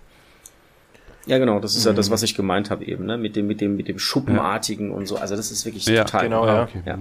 Genau. Mhm. Wobei ja, ich jetzt, ähm, ich habe schon ein bisschen vorgehört äh, in die nächste Folge rein, Olli. Äh, da gibt es eine ganz großartige Szene, wo, wo Mossman von King Hiss angegriffen wird, wo er ihn meiner Meinung nach super gut beschreibt. Ähm, mhm. Also da kommt auch nochmal diese, ja, diese Gefährlichkeit von King Hiss rüber und einfach auch dieses Überraschende und dieses, wo, wo auch unsere Masters sagen, wow, sowas haben sie noch nie gesehen. Ein, ein Mensch, der dann seine Hülle abwirft und dann auf einmal ist er nur mehr Schlangen. Also King Hiss und die, die Schlangenmenschen, die ja bisher in der Hörspielserie ja, ähm, nicht vorgekommen sind, die werden jetzt hier äh, angeteased äh, bzw. eingeführt und die bieten natürlich äh, sehr, sehr viel Potenzial. Wie, hm. wie, das ausgenutzt wird, werden wir dann in den nächsten Folgen auch besprechen, äh, lieber Olli. Genau, das ist das Gute, dass wir natürlich schon wissen, äh, diese Einführung von King Hiss, äh, dass die in, dieser, in diesem Hörspiel schon passiert, auch wenn die Szene an sich irrelevant ist, dass man ihn hier schon einführt und erst im nächsten Hörspiel dann äh, wirklich handeln lässt, ist ja jetzt nichts nichts Schlechtes. Das ist ja eigentlich sogar was, was Tolles oder, oder auch was Gutes. Ähm, dann kann man sich schon mal an, an den Charakter gewöhnen. Mhm. Und ja, können wir uns äh, darauf sozusagen einigen, dass das passt und dass das auch natürlich, da bin ich bei dir, Tobi, King His äh, super gesprochen und interpretiert wird. Absolut. Habe ich als Kind schon sehr, sehr gern ge gemocht, wie, wie er hier gesprochen wird. Mhm. Ähm, nicht so gut gesprochen, das haben wir schon gesagt, äh, wird Beastman äh, von, von seinem neuen Sprecher. Und ähm, ja, da müssen wir jetzt äh, auch drüber reden. Also so, so lustig es war äh, früher ähm, mit Christian Rode, diese Beastman-Szenen ähm, zu hören und, und auch diese, diese, diesen leicht ver, ver, vertrottelten Charakter hier den man hier einfach aber auch nur lieben musste, ähm, so beginnt man ihn jetzt eigentlich nur äh, zu hassen oder abscheulich irgendwie zu finden, denn das, das ist einfach nur noch schlecht. Mir, mir gefällt das überhaupt nicht. Ähm, hm. Ja, ich, Wobei, ich, äh, gebe da gleich mal euch das, an euch das Wort. Aber Olli, nur ganz kurz, da sind wir jetzt schon äh, vor der Burg, oder? Wo Beastman auf Orko trifft, weil er hatte mhm. ja, glaube ich, ähm, ja. ja. genau. Ähm, ja, möchte ich jetzt ehrlich gesagt äh, gar nicht mehr mh, länger kommentieren. Also schade, dass man den Beastman äh, jetzt nur mehr sozusagen als, als Witzfigur hinstellt. Mh, und wenn er jetzt so angelegt wurde von H.G. Francis, äh, halt einfach nur mehr als, als der Tollpatsch unter den Bösen, dann passt die Stimme wieder. Äh, aber einfach schade, weil Beastman ist halt einer der, der, der, der, der ähm, wichtigsten Kämpfer des, des Bösen von, äh, oder der Bösen, einer der wichtigsten Helfer Skeletors und schade, äh, wie er sozusagen jetzt verkommen ist zu einer Witzfigur. Tobi, was äh, hast du noch für, für ja, Worte? Ja, ich, Oder fehlen dir Worte? Bin gerade so ein bisschen. die Worte. Ähm, ja, also, also ich muss dazu sagen, selbst wenn er als, als, als äh, trotteliger Charakter jetzt dann angelegt wurde, finde ich die Stimme einfach total unpassend und auch wie sie gespielt wird. Ja, also das eine ist ja die Stimme und was ein Sprecher mit der Stimme macht oder was er kann. Ja, das sind so ein paar genau. natürliche Dinge, die halt einer Stimme mitgegeben wurden von Natur aus. Da kann man nur bedingt was machen. Ich glaube, das Problem, was ich mit dieser Stimme habe, also gerade in dieser Szene, wo Beastman dann auch Orko verrät, äh, was, was passiert ist und was hier, ne, und das Geheimnis quasi ähm, preisgibt, das ist so albern und das ist so tatsächlich blöde äh, gemacht, äh, wo, wo ich sage, so Stimme hin oder her, mit der Stimme, mit der Stimmfarbe, wie das so schön heißt, könnte ich ja sogar noch umgehen. Aber mhm. das ist ich, ich, also ich kann es gar nicht beschreiben. Es ist wirklich extrem albern und es ist ähm, tatsächlich überhaupt keinem Charakter von Mass of the Universe wird diese Stimme oder diese, diese, wie es gesprochen wird, ja, äh, ja. gerecht. Das schlechte Szene, ganz, schlecht ganz, ganz, ganz, glaub, ganz schlecht, so aber halt auch dann dadurch extrem legendär. Also das muss man dazu. Ja, ja schon, ja, das also, schon. Das aber, halt, aber wenn wenn man sich denkt, ähm, also nämlich dem Sprecher an sich, dem Michael Grimm, dem, äh, das, das ist ja das Merkwürdige hier auch, der Krakor, den er ja auch spricht, ja, äh, bei, ähm, bei der Folge ähm, Der feurige Eisvogel. Ja. Da spricht er den Krakor ja eigentlich sehr gut. Ich meine, wenn ihr euch da zurückerinnert, wenn er so sagt, äh, aber das kannst du nicht. Mhm. Ähm, da passt das super, ja. Aber, Ja, aber- als Beastman nicht so. Das Einzige, Aber- aber was weißt ich mir warum, aufgeschrieben habe, ist, äh, die beiden Grimms treffen aufeinander. Der Michael Grimm und der Matthias Grimm. Das ist natürlich schon legendär. Ja. Mhm. Äh, aber weißt du warum, Olli, äh, dass man dem Krakor äh, das abkauft und dem Beastman nicht? Der Krakor tritt halt wirklich als Bösewicht auf. Der sagt böse Sachen, ja, und da merkt man sofort, der will was Böses. Äh, meiner Meinung nach ist die Szene auch irgendwie äh, schlecht ge gescriptet. Da muss ich vielleicht doch äh, dem HG einen Vorwurf machen, weil sie quatschen ja zuerst mal nur belangloses Zeug, also wie äh, ja, wie wenn sie sich gerade an der Bar getroffen hätten. So, mm, ja, hätte ich fast vergessen. Ich vergesse immer alles. Ach so, wirklich? Und ähm, also, wenn jetzt, man muss sich ja vor Augen führen, das sind ja zwei Gegner, die da aufeinandertreffen, Orko und, und Beastman. Die haben ja in den Folgen vorher gegeneinander gekämpft. Und dann so ein belangloses Gequatsche, das, das passt einfach nicht. Und deshalb passt ja die, die ganze Szene mh, einfach nicht. Ganz genau. Beastman hat sogar schon mit der Elektronenpeitsche nach ihm geschlagen. Und äh, Orko sagt, du könntest mich treffen. Wo, wobei man ja aber gerade äh, gerade jetzt äh, in den Hörspielen ähm, öfters äh, Szenen vorfindet, wo die ähm, absoluten Todfeinde, ob das jetzt in dem Falle äh, Orko und, und Beastman oder He-Man und Skeletor, immer wieder Szenen haben, wo sie ganz normal miteinander sprechen. Ja, also das, also, ne, äh, das, das gibt es ja, das ist ja nicht das erste Mal. Ähm, ich muss auch dazu sagen, es, es gab ja für mich auch, es ist zwar ein anderes Hörspiel, aber Mantisaur fand ich furchtbar auch. Äh, um nochmal eine, andere, äh, eine andere Stimm, äh, Stimme zu geben. Ich finde, diese Stimme von Mantisaur Mhm. passt überhaupt nicht zu dieser riesen Heuschrecke. Also bei Krakor, da, da hat das für mich gepasst. Es war für mich nicht optimal, aber äh, Mantisaur wäre dann tatsächlich auf meinem Platz zwei, wo es für mich in der Empfindung nicht ist. Ja, und, aber der Beastman ist halt einfach nur furchtbar. kann, man, Ja, kann man nicht anders sagen. Naja. Bei allem, bei allem Dann, Respekt. dann, dann machen wir mal, machen wir da mal den Genau, Deckel drauf auf diese, auf diese Geschichte, auf diese leidige. Aber die Szene an sich hat äh, noch das eine oder andere besprechenswerte. Ähm, ja, erstens möchte ich mal darauf hinweisen, dass das Tor sich nicht öffnet, obwohl es sich bei der vorhergehenden äh, Folge noch ohne Schwert geöffnet hat. Ähm, Gibt es da von eurer Seite her irgendwelche Einwände oder passt das in dem Fall, weil ja die ganze Magie vielleicht ausgesetzt ist im Gegensatz zur Mhm. letzten Folge? Also für mich passt's, weil Mhm. im Endeffekt in der letzten Folge hatte He-Man nicht das Zauberschwert, äh, aber die Zauberin hat das Tor für He-Man geöffnet und dieses Mal äh, mit Magie nehme ich mal an. Dieses Mal hatte He-Man sein Schwert, aber die Magie fehlt und mh, somit, also es muss halt einfach auch die ähm, das Tor wird geöffnet durch die, durch die Magie des Schwerts und nicht durch das Schwert allein.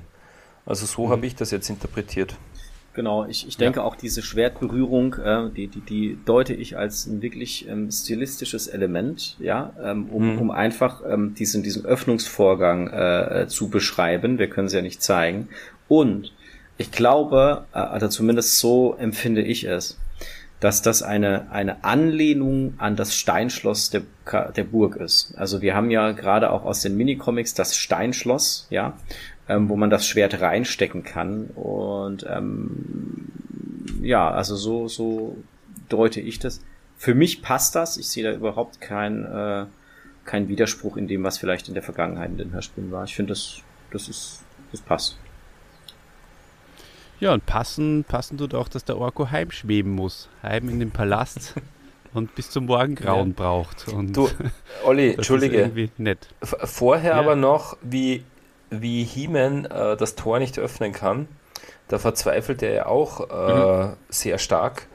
Und da kommt dann Skeletors Lachen so im, im, im Off, so im Hintergrund. Ja. Für mich auch ein absoluter Gänsehautmoment. Ja. Da hatte ich auch wieder, da hatte ich das Feeling von früheren Folgen, äh, so wie bei Sternenstaub, wie sie in der Höhle stehen und der Sternenstaub geklaut wird und man hört Skeletor einfach, man hört sein Lachen. Also das war für mich ein, ein, ein super Moment, äh, wirklich ganz, ganz großes Kino. Äh, Skeletor, der hier äh, so triumphiert und He-Man, der, oder Adam, ähm, Adam, der richtig verzweifelt ist. Ganz, ganz starke Szene für mich. Ja, und vielleicht noch, ähm, was von meiner Seite aus damit reinspielt, wenn, wenn Skeletor da in, in, im Hintergrund irgendwie in der, in der Atmosphäre da irgendwo lacht. Das ist für mich, ich habe das als Kind auch und das mache ich tatsächlich auch heute noch so. Ähm, ich habe immer den Eindruck gehabt, dass Skeletor sie beobachtet. Das heißt, Skeletor mhm. schaut zu und dieses mhm. Lachen ist nicht das das Lachen ist halt auf, auf Snake Mountain, wo er zuschaut und man hat diese zwei Szenen einfach übereinander gelegt. Ich finde es genauso wie du immer, wenn ich diese Skeletor-Lache höre, kommt für mich mhm. so ein, ist es so ein Gänsehauteffekt, weil es einfach absolut diabolisch ist und ist großartig mhm. und ja, dann schwebt er halt heim, der Orko, ne? Dann schwebt er heim. kann ja nicht mehr beamen, ähm, ja. kann nicht mehr beamen, schwebt heim, da wird er auf den Boden der Tatsachen, ja, auf den Boden wird er nicht zurückgebracht, weil er schwebt ja noch, aber dennoch. ähm, ja, und äh, wenn sie dann zurück im Schloss sind, beratet, beratet er mit den Freunden darüber, wie sie denn jetzt in das Land der Grauen kommen. Mhm. Und ähm, gut, dass Orko eben seine Finger gekreuzt hat. Dadurch kann er das erzählen, kann äh, seine Freunde darüber aufklären, äh, was zu tun ist. Und äh, Rockon hat ja dann die Idee, das Land äh, von oben zu filmen. Denn äh, er weiß, die Masters haben gute Fluggeräte und das äh, kommt auch das erste Mal vor, dass die auch scheinbar Videokameras haben. Finde ich eine interessante neue Einführung. Ähm, ist dir das aufgefallen, Tobi? Beim Hören? Also ich, für mich ist es jetzt äh, zumindest von meinem Empfinden her nicht neu, dass die Videokameras haben. Sie haben ja auch Bildschirme, also irgendwo muss das ganze ja. Zeug ja auch aufgezeichnet werden. Ähm, ich fand die Idee aber ganz gut mit diesem Aufklärungsflug. Ja, also das ist ja tatsächlich etwas, äh, was was äh, was gemacht wird. Ne? Es ist ein verbotenes Land, das heißt, man darf da nicht rein. Ähm, man könnte jetzt sagen, man darf keinen Fuß darauf setzen, aber man kann ja drüber fliegen. Und um ich glaube, die Aussage war so, damit wir sehen, was dort überhaupt ist. Also sie wollten natürlich wirklich äh, so einen Aufklärungsflug machen, um dann zu gucken, ähm, was ist da, was geht da vor sich. Oder ähm, vielleicht sehen wir aus dem ja, Flugzeug, nenne ich es mal, aus dem Fluggerät, ja, wo dieser Turm steht und wie wir da vielleicht hinkommen, ohne dass wir entdeckt mhm. werden. Also das hat für mich wirklich so diesen Charakter von einem, von einem Aufklärungsflug, um dann die Mission zu planen. Mhm. Genau. Ja, aber ja, aber geht leider nicht, äh, Dieter, oder? Weil ähm, da hm. spielt äh, etwas nicht äh, oder, oder das wirkt etwas äh, entgegen, was der Man at Arms hier eingebaut hat in ja. seine Fluggeräte. Du meinst die Automatik, die automatisch das dem grauen Land ausweicht? Ja. ja hätte, genau. hätte Man at Arms vielleicht auch deaktivieren können und es doch nochmal versuchen können. Aber ja, er, er hat ja gesagt, äh, die Flugzeuge stürzen dann immer ab, wenn sie über, über das graue Land fliegen. Genau. Vielleicht hätte man es auch einfach mit Nebel erklären können, ja, also graues Land, einfach, hm, da, das, da sieht man nichts, wenn man drüber fliegt. Aber äh, ist, ist ja nicht so schlimm, es gab eine, eine Erklärung mhm. zumindest. Ähm, ja, man hätte aber, auch Stratos hinschicken können, natürlich. natürlich. Der ist auf Urlaub. Der, naja, oder sie haben ja gesagt, äh, keiner darf das graue Land äh, betreten, das ist wahnsinnig gefährlich. Äh, wie immer stellt sich die Frage, wie hat Skeletor es geschafft? Hm, der muss ja auch hingeflogen oder hingewandert sein. Ähm, ähm, Adam stellt die Frage ja auch. Und ähm, vor allem nochmal zurück zu, zu dieser Aufklärung. Also, hm, Tobi, das, was du gesagt hast, natürlich äh, äh, sehr, sehr gut überlegt. Ähm, und das hätten doch auch die Felslinge übernehmen können. Die hätten sich ja mal, noch bevor unsere Helden dann wirklich reingehen ins Graue Land, einfach mal äh, runterstürzen lassen können und ein bisschen ähm, ja, Aufklärung hinter den feindlichen Linien betreiben äh, können. Aber sie haben dann gesagt, wir gehen gleich aufs Ganze. Stone da und Rockhorn stürzen sich rein und, und wir marschieren rein und sagen, ja, wir suchen da zwei Felsen, die abgestürzt sind. Also äh, hier beginnt es wieder ein bisschen konstruiert zu werden, die, die ganze Geschichte. So ist es. Ähm, die Masters machen sich aber auf den Weg, äh, landen irgendwo an der Grenze zum Grauen Land in den Mystic Mountains. Äh, das Geräusch von, den, von dem Funkspruch, äh, der, der da äh, eingespielt wird, der, der klingt ein bisschen wie, wie die Maschine bei die Einsteiger. Ist bei, okay. bei die Einsteiger von Krüger und Gottschalk. Das ist, da könnt ihr mal drauf achten. mhm. Ich als großer Fan der Nasenfilme mhm. ähm, habe das zumindest so empfunden. Ja, und dann sind wir im, im Land der Grauen. Ähm, ja, ich, ich werfe da jetzt mal einfach so die Frage in den Raum, wie gefährlich ist dieses Land dann letztendlich wirklich? Ich meine, ein Pfeil am, am, am Rand, äh, das ist eigentlich das Einzige, was äh, abgefeuert wird und die einzige Warnung. Und, und, und dann gibt es die Probe, die jetzt mhm. zwar schon natürlich äh, schwierig ist, aber dass da alle sterben, ja, ja, ich, ich. Naja, also zumindest so. schaffen es die Grauen ja, dass sie, dass sie die Helden überwältigen. Klar, Adam ist nicht He-Man, aber auch eine Man at Arms überwältigt man wahrscheinlich nicht so, äh, nicht so schnell. Ähm, ähm, was mich ein bisschen wundert ist, man könnte sich ja auch so wie Cringer unter einem Busch verstecken, dann sehen einem die Grauen scheinbar nicht, weil den Cringer haben sie nicht geschnappt. Ja, aber wie gesagt, es ist ein Kinderhörspiel und äh, da, da, darf man jetzt nicht äh, so streng sein. Aber äh, für mich hat es schon äh, gepasst. Also sie waren jetzt nicht in der Lage, zumindest nicht ohne He-Man, ähm, sich den, äh, den, den Grauen wirklich ähm, kämpferisch entgegenzustellen. Ja, ja, absolut. Und ähm, die Grauen haben ja auch nur, ich glaube, zehn Minuten waren es oder so, ne, hieß es, äh, gebraucht, um dieses ganze Team. Und wir haben ja da wirklich äh, ähm, die erfahrenen Kämpfer äh, der, der, der Guten mit dabei gehabt. Ne? Du hast es ja gerade richtig gesagt, so ein Man at Arms, ein alter Haudegen, Kampferfahren ohne Ende, ja, der Waffenmeister. Ähm, das ist schon einer, äh, äh, der, der weiß, was er tut. Ähm, und dieser Pfeil, der, das war halt so, so, ein, so ein Schuss vor Spuk ja, und ähm, mhm. ich, ich fand, also für mich war diese, diese gesamte Situation vom Eintritt ins Land der Grauen ähm, bis hin zur Probe, auch, auch die Probe, ich glaube, da werden wir vielleicht jetzt aber nochmal ein bisschen im Detail drüber sprechen. Ähm, für mich hat das super gut gepasst und um vielleicht nochmal auf die Frage zu kommen, wie gefährlich ist das Land der Grauen? Ich glaube, dass dieses Land sehr düster ist. Ähm, die Grauen werden ja auch als schleierhafte Gestalten beschrieben. Ja, also so ähm, alles das, was, äh, was ja so äh, ein ganzes Stück weit auch äh, Ängste schürt, ja, dunkel, Nebel, grau, man erkennt es nicht mhm. richtig. Die Stimmen sind sehr äh, äh, äh, ähm, gruselig teilweise, ja, die haben so, so einen Widerhall mit.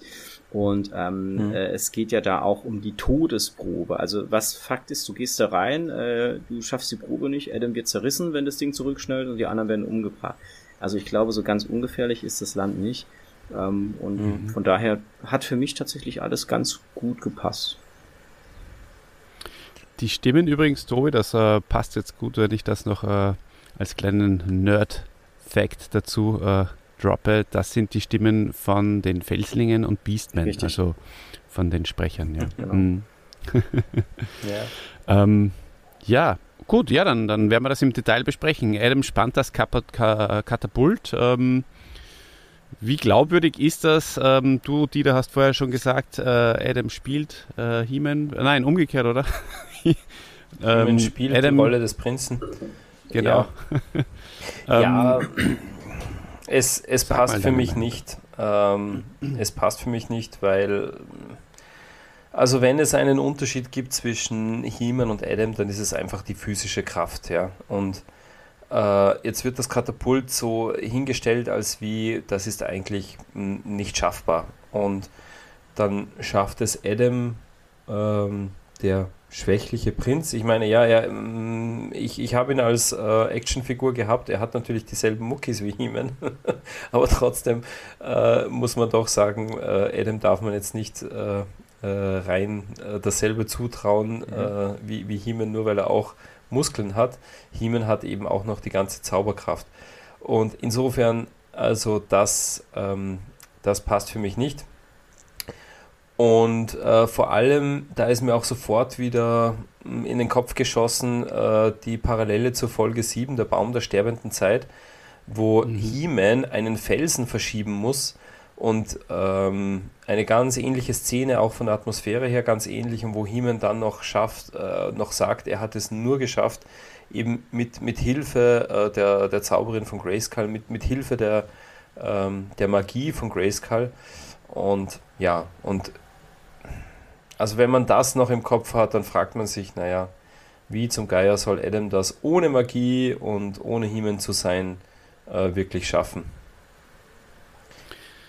Mm, ja, interessant auch. Äh, Nee, ich meine, ja, ähm, vielleicht Tobi, ähm, möchtest du noch dein, dein, deinen äh, Teil dazu beitragen, bevor ich da wieder ins, in, noch ins nächste hinein stolpere?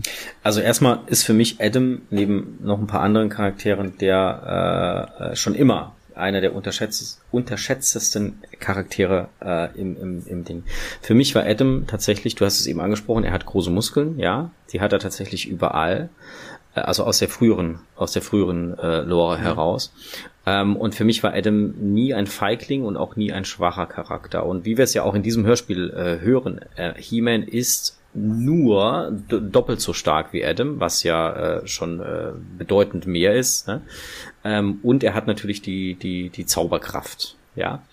Ähm, ich glaube, es ist aber nochmal ein Unterschied, ob ich so einen halben Berg als Felsen da rumschiebe äh, oder ob ich halt einen Katapult spanne. Da unterscheide ich schon. Wobei wir über, immer noch über eine Kinderserie reden, aber wenn wir es schon mal so analysieren. Ja. Es ist natürlich der einzige Haken, den ich sehe, man braucht zehn Männer, um das zu spannen und Adam kriegt es ja.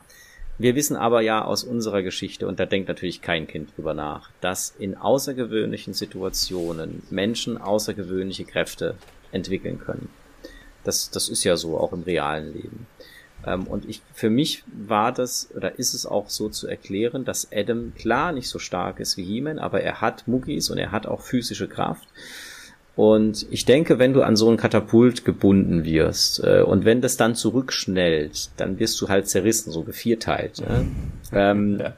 Ich glaube, dann bist du schon in der Lage als Mensch äh, äh, einfach vielleicht mehr. Und dann haben wir ja den, ne, den, die Anfeuerung durch durch äh, Man at Arms und Orko gehabt, der dann auch noch ähm, eine Art Zauberspruch gemacht hat, ja, wo er nicht zaubern kann und so.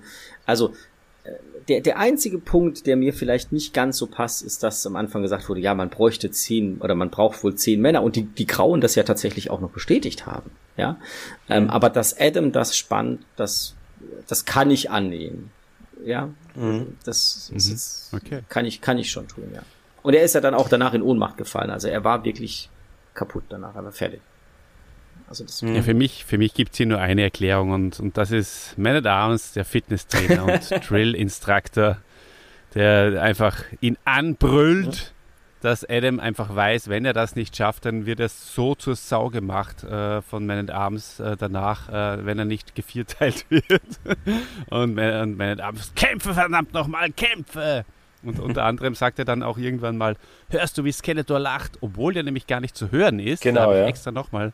Ähm, das heißt, er hat ihn da auch nochmal motiviert mit, ja. mit dem schlimmsten aller, aller, aller Bösewichte, der, der lacht über Richtig. dich. Und äh, das hat er sich natürlich nur ausgedacht, weil meine Dams weiß, dass der in Wirklichkeit mhm. gar nicht lacht. Ja. Und so hat er ihn zur Höchstleistung getrieben Richtig. und nur so kann ich mir das Genau, erklären. genau, genau. Also das kommt natürlich noch dazu, ne? Also dieses, diese Motivation durch seine, durch seine Freunde und mhm. durch, durch, durch diese, genau, absolut, absolut, ja. Während er beim Felsenverschieben ja äh, eher ein bisschen gehemmt ist. Oh, ich weiß nicht, He-Man, schaffst du das und so. Ja, und, also, und da, da auch alle gesagt haben, ruhig, ruhig, ihr müsst ruhig sein. Kannst du dich erinnern, Olli? Äh, ja, ja, Es ja. muss ganz leise genau. sein, He-Man muss sich konzentrieren. Absoluter Quatsch. Natürlich brauchst du da so einen äh, äh, Drill-Instructor, der, der dich da richtig anpeitscht. Ja? Mhm. ganz, ganz großartig vom, vom Karl Walter Thies. Ja, ja. nein, das, das kann ich natürlich auch nachvollziehen. Ähm, und äh, Tobi Adam ist eine unterschätzte Figur. Ja, stimme ich hundertprozentig zu. Ähm, es gab ja schon eine Folge, wo Adam sehr im Mittelpunkt äh, stand. Ähm, die Folge Angriff der Magier, 17 war das, glaube ich. Äh, aber da hat Adam eben mit, mit Köpfchen gewonnen äh, mhm. und jetzt nicht mit physischer Kraft. Mhm. Ähm, also das hätte mir jetzt aus, ich sage mal, aus Erwachsenensicht, hätte mir das gefallen, wenn, wenn es halt hier auch so, äh, wenn, wenn Adam die Möglichkeit gehabt hätte, hier mit, mit Köpfchen, sage ich mal, die, die Probe zu bestehen äh, und jetzt nicht durch eine übermenschliche ähm, Kraftanstrengung. Mhm. Ja, es ist, es ist nicht ganz ja. rund, ne? Also so, aber ich, ich kann sie trotzdem noch annehmen. Also, ne? Also es ist ganz, ja, ganz rund ich, ist es natürlich, auch, nicht, ja. Klar. Ja, stimmt schon. Es wird allerdings natürlich eben auch äh, schon in, weil, weil vorher über, ähm, über ähm, die Folge 6, also ähm, im Kerker Skeletor äh, gesprochen hast, ähm, da könnte er natürlich, wenn er diese Stärke hätte, auch einfach die, die Stangen, die Kerkerstangen verbiegen und raus wieder gehen. Beziehungsweise wird hier auch das, das eine oder andere Mal von ihm selbst auch angesprochen. Ich bin halt nicht He-Man und mhm. ich bin halt eigentlich schwach und auch ängstlich. Und ähm, wenn man hier die Parallele zieht, passt es natürlich ganz und gar nicht. Aber es entwickelt sich und ähm, in dem Fall haben sie es halt so gelöst, Genau. Ähm, ja, war, genau. Ja, war ja 20 Folgen vorher im Kerker Skeletor. Du Adam hat, hat trainiert. auch eine Wandlung. Genau. Trainiert, ja. Genau. am, am, Tra der war am, am, Trainingsplatz ja. äh, und ja. Wenn er jetzt Skeletor nochmal mit einer, mit einer Ratte aus den Teersümpfen zusammenstecken würde, der wird die fertig machen. Stimmt, ja, wir wissen ja, es gibt den Trainingsplatz, genau. Richtig. Sehr schön. Na genau. gut, ähm, was auf jeden Fall ein Fehler ist, und ich glaube, da sind wir uns alle einig und ähm, auch alle, die dieses Hörspiel mit uns mitgehört haben, denen ist das sicher aufgefallen. Adam ähm, fällt in Ohnmacht, äh, erholt sich wieder, verwandelt sich äh, dann in He-Man und ähm, das in Anwesenheit der Grauen und der Felslinge. Das ist natürlich ein Fehler im Plot. Ähm, ja, sagt ihr da, habt ihr da eine Meinung dazu? Dieter, was sagst du dazu? Ja, Fehler, also hm, das haben wir uns ja schon ein oder zweimal gefragt, ähm, wo, wo hat sich Adam jetzt genau verwandelt, dass, dass es kein, kein anderer mitbekommen hat. Äh, ich überlege jetzt gerade, war das nicht bei, bei welcher Folge war das vor kurzem auch, wo, wo wir uns das gedacht haben. Aber ich sage mal, ich interpretiere das Land der Grauen halt einfach so, ja, mm, so wie es auch Horst Naumann beschreibt, äh, düster, schattenhaft mhm, äh, und okay. so weiter.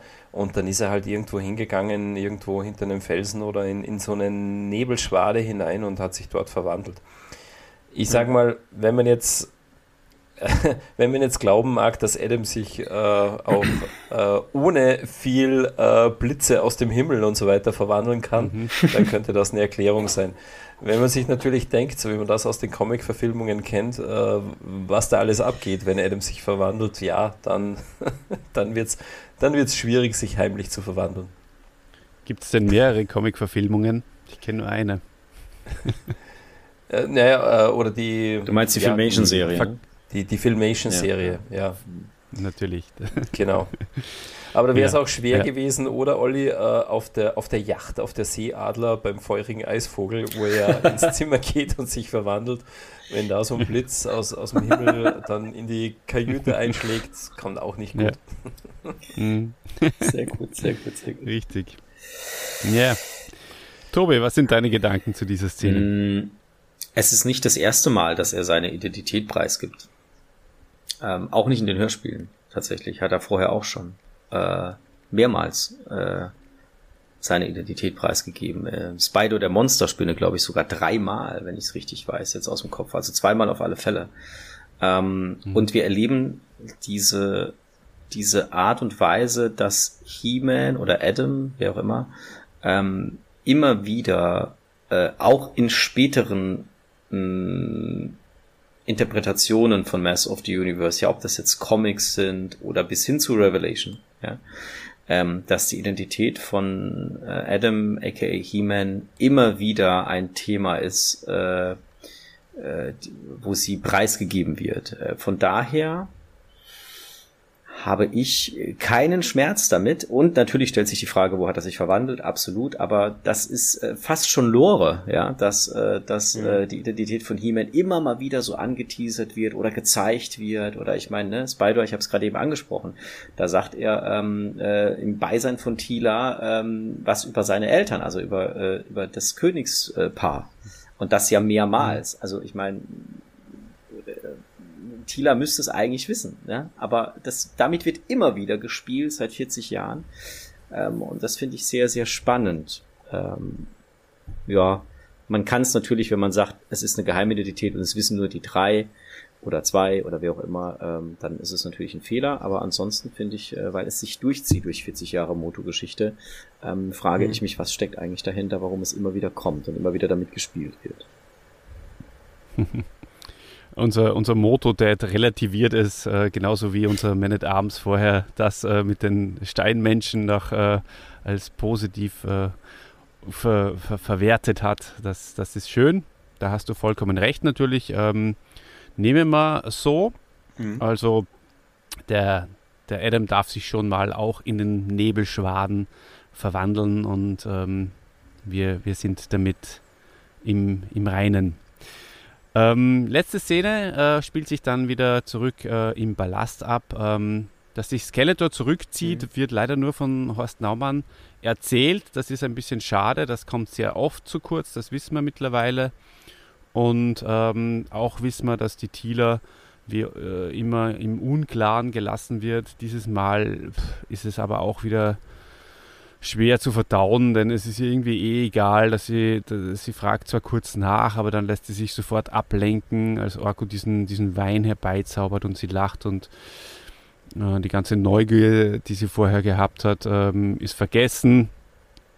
Das unabhängig davon, dass sie natürlich wieder bei, bei der Action sozusagen nicht mit von der Partie war, in der, in der Männerpartie, was auch schade ist, könnte man sie ja durchaus auch mitnehmen. Du, Sehr Thiele, oberflächlich wieder gelöst, leider. Du, äh, vielleicht hat Thiele auch gar nicht so viel Interesse, genau nachzufragen, weil dann fragt vielleicht der Man at Arms auch nochmal genauer nach. Du, wie war das letzte Folge äh, mit dem Essen oder mit dem, mit dem Schwert, das ich geschliffen habe? Äh, ja, genau. Nein, ja. Ähm, nein, Quatsch. Also, ähm, ja, zwei Punkte, die ich eben schade finde. Äh, Skeletor zieht sich ganz einfach zurück. Es kommt zu keinem Kampf mehr zwischen He-Man und Skeletor. Hm, ja, Zeit war einfach aus, aber es wird mittlerweile zur unschönen Gewohnheit, äh, dass Skeletor einfach rein durch das Erscheinen von He-Man dann schon abhaut, obwohl er doch diesmal mit King Hiss einen, einen starken neuen Kämpfer äh, an seiner Seite hätte.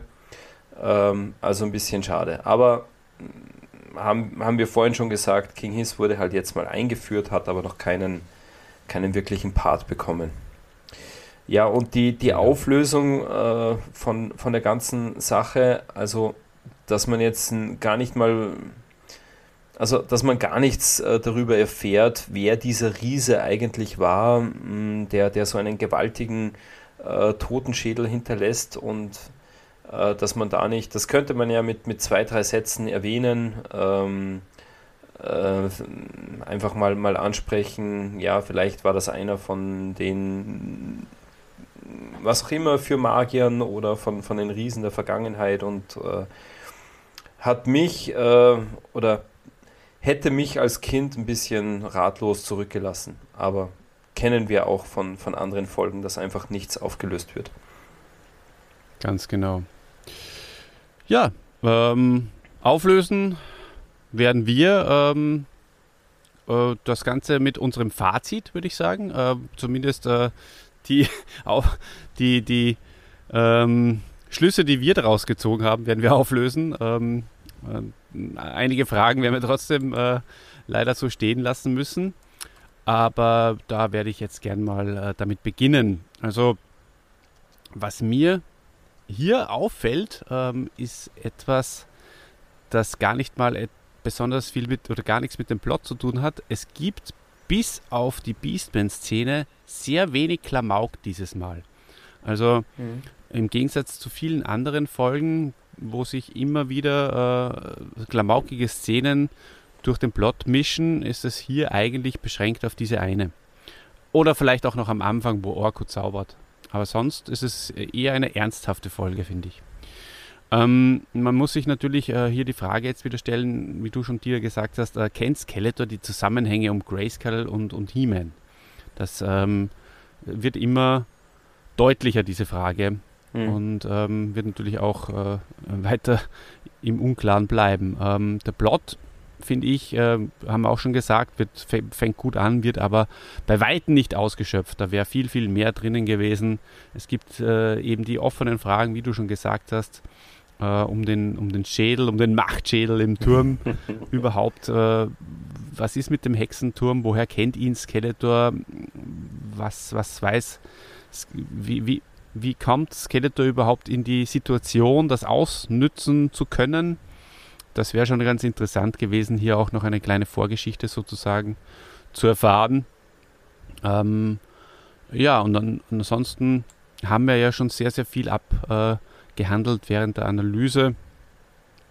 Ähm, es ist teilweise eben nicht ganz logisch und mhm. ähm, wir haben versucht, das für euch ein bisschen ähm, zu erklären, ähm, was wir davon halten, aber ja, also was ich mir hier, Entschuldigung, dass ich da jetzt so zum Stocken komme, ich habe jetzt über meine, mein Fazit gelesen. Es ist tatsächlich eigentlich schon alles ähm, während der Analyse angesprochen und, und gesagt worden. Von daher ähm, reiche ich hier jetzt ähm, den Stab weiter. Tobi, magst du vielleicht äh, mit deinem Fazit weitermachen? Ja, gerne. Also, ähm, ich, äh, ich glaube auch, dass wir in der Analyse schon sehr viel gesagt haben. Dennoch, ähm, vielleicht zusammenfassend, also das große Problem bei den, bei den Hörspielen ist ja immer ein sehr abruptes Ende. Ja, ob das jetzt ein Endkampf ist, dann schlagen die Schwerter zweimal dagegen äh, und dann, ne, also es geht ja alles sehr schnell. Ich möchte aber vielleicht dazu noch einen Satz sagen. Ich habe vor, vor einer gewissen Zeit, habe ich mal eine, eine Diskussion, eine Face-to-Face, -face, also zu zweit eine Diskussion geführt, also auch richtig im Gespräch. Und ich habe so eine Theorie ich glaube, ähm, den Machern äh, ist es nicht darum gegangen, das große Finale zu machen, sondern es war, das, deswegen haben wir ja auch immer diese kurzen Enden, ne? Jetzt ist Skeletor haut einfach ab und so weiter, sondern ich glaube, der Fokus äh, war immer, weil sich so durchzieht, äh, äh, immer auf der, auf der Reise, auf diese Heldenreisen oder auf den, auf den Content und die Endkämpfe, die dann wirklich zwei Schwertschläge gedauert haben teilweise. Und dann, pup, ja, ähm, hat He-Man gewonnen gehabt ähm, äh, äh, die waren immer relativ kurz. Also das, was man eigentlich als großes Finale betrachtet, war ja meist, meist, sagen wir mal so, wirklich kurz. Von daher ähm, ist das ein bisschen schade. Hm, die Folge an sich äh, hat mir immer unglaublich viel Freude bereitet, bis auf die, äh, bis auf die Skeletor, äh, Quatsch, bis auf die Beastman-Sache. Das war zwar der einzige Klamauk, aber der hat auch gereicht tatsächlich. Also Beastman hat in diesen in dieser einen Szene tatsächlich äh, für die ganze Folge äh, volle Arbeit geleistet. Ansonsten finde ich das eine eine eine gute Folge, nicht eine meiner Lieblingsfolgen, aber eine gute Folge, weil sie ähm, in den kleinen feinen Nuancen für mich einfach wirklich gut passt. Sei es die abgestimmte Musik, sei es die äh, die Sprecherleistung, also das Überraschte, als Adam sich äh, verwandelt hat und dann dieser, dieser Atem, der dann in der Stimme mit dabei war, dieser etwas aufgeregte. Ähm, ich fand das eine sehr, sehr schöne Folge und ich höre sie immer wieder gerne. Ähm, sie passt bis auf wenige Kleinigkeiten und ich denke, absolut empfehlenswert. Mhm. Ja, schön. Alles klar, ja, vielen Dank. Dieter, was sagst du zu, zu der ganzen Situation, zu der ganzen Folge? Ja, also das Thema, dass die Helden äh, ihre Magie verlieren, und zwar wirklich alle, von Orko angefangen, dann über He-Man, auch der Geist von Castle Grayskull, der nicht da ist.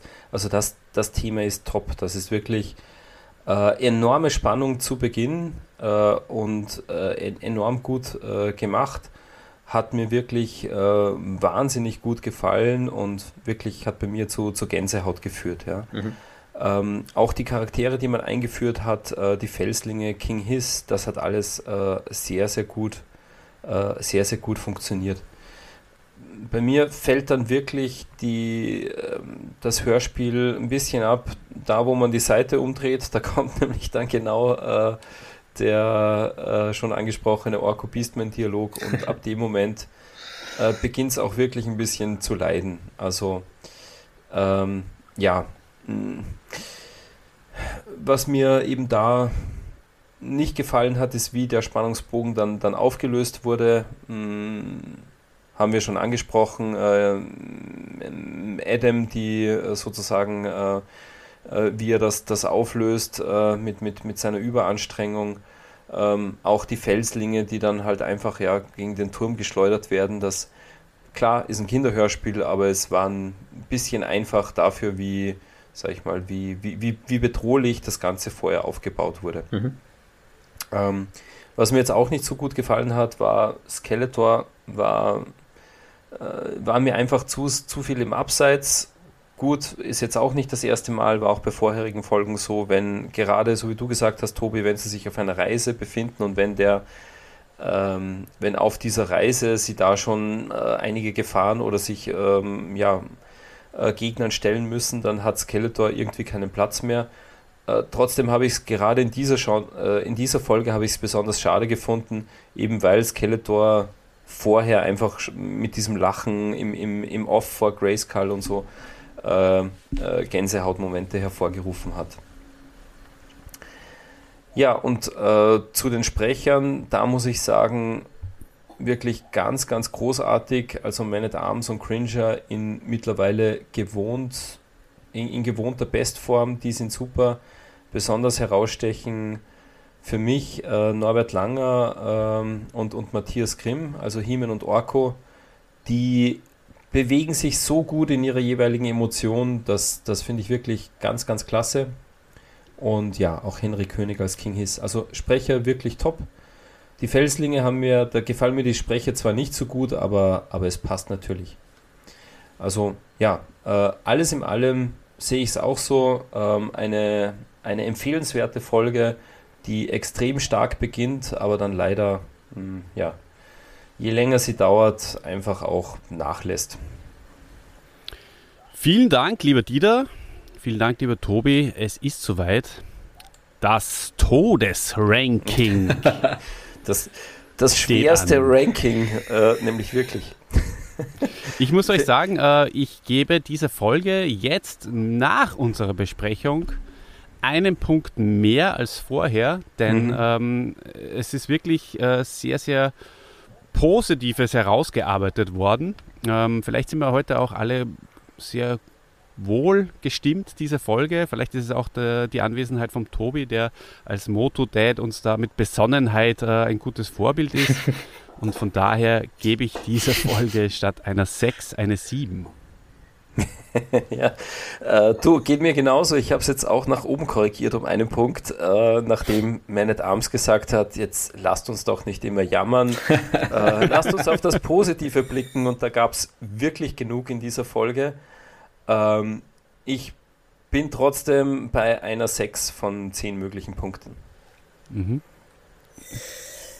Ja, Tobi, jetzt. hast du auch dir ein Ranking zurechtgelegt? Ja, ich, ich tue mir immer sehr schwer damit. Ähm, ich, ich schwanke zwischen einer 7 und einer 8. Ähm, ich, ich äh, könnte auch eine 6 geben, aber das wäre der Folge meiner Meinung nach nicht gerecht, nur weil der Beastman verkackt hat.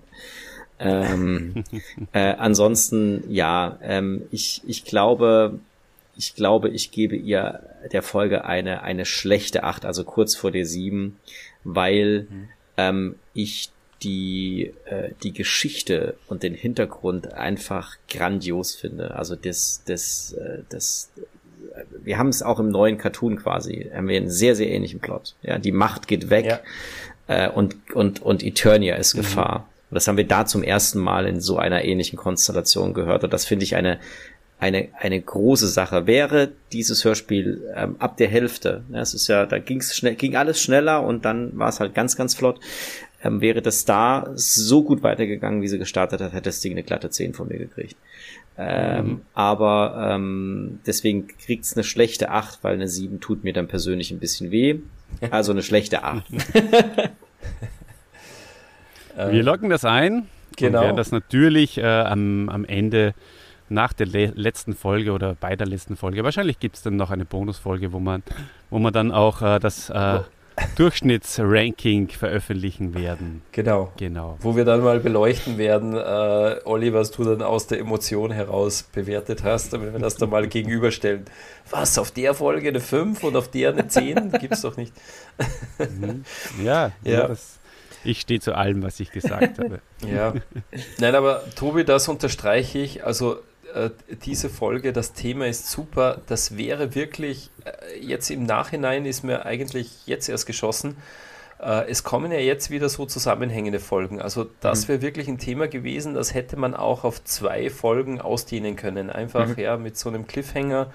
Ähm, wo, ähm, wo sie zwar eine Gefahr überstehen, aber die Magie noch nicht zurück ist, äh, wäre wär super spannend gewesen, da das einfach ein bisschen, ja, ein, ein bisschen mehr auszubauen, die, die Geschichte. Aber können wir uns nicht aussuchen. Und ja, dann sind wir auch schon am, am Ende vom heutigen Review.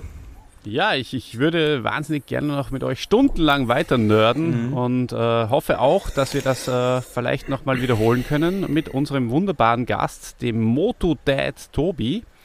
Aber jetzt an dieser Stelle soll es äh, für heute mal gewesen sein. Und ähm, deswegen möchte ich mich natürlich sehr, sehr herzlich bei dir bedanken, lieber Tobi, dass du unser Gast warst, dass du uns mit deinen tollen und äh, besonderen Gedanken hier auch nochmal zu Höchstleistungen gebracht hast. Und ähm, sag mal schon voraus äh, oder vorweg, äh, bitte, liebe Zuhörerinnen und Zuhörer, unterstützt auch den Moto Dad Tobi mit bei seinen Videos. Ähm, schaut sie euch an, liked sie, kommentiert sie und das sollt und könnt und macht ihr ja auch Gott sei Dank bei uns. Die Community ist super. Vielen Dank dafür. Die wächst und wächst. Und ähm, wer bei Spotify dabei ist, äh, kann gern auch nochmal fünf Sterne vergeben. Und ja, wie gesagt, Tobi, vielen Dank, dass du da warst von meiner Seite. Ähm, Dieter, vielleicht du noch und dann darf sich der Tobi mit, ja. darf sich der Tobi verabschieden. Also hat mich sehr gefreut, äh, war wirklich wieder mal äh, super toll und, und wirklich ähm, ähm, eine schöne Sache, das Review wieder gemeinsam mit einem Gast aufzunehmen. War sehr, sehr bereichernd. Und ja, vielen Dank, dass du da warst. Äh, wenn du Lust hast, kannst du natürlich gerne auch äh, wieder mal mitmachen. Ja, danke für die Einladung. Es war eine eine, eine, eine tolle, äh, ähm, tolle Podcast-Aufzeichnung. Hat mir unglaublich viel Spaß gemacht. Und ähm, ich bin gerne mal wieder dabei, wenn ihr mich dabei haben wollt und kann einfach nur sagen, danke für diese schönen Stunden, die wir jetzt heute Abend verbringen durften. Und äh, ich bin sehr auf das Ergebnis gespannt, was dabei rauskommt. Und ja, danke an alle Zuhörer fürs Zuhören und unterstützt das Projekt auf alle Fälle weiter, damit äh, wundervolle äh, Analyse-Podcast-Sendungen äh, von den beiden Jungs hier kommen. Die machen das großartig. Vielen Dank. War doch nicht seine schwerste Stunde, Dieter. Hm? Gott ja, sei Dank. Glück genau. gehabt.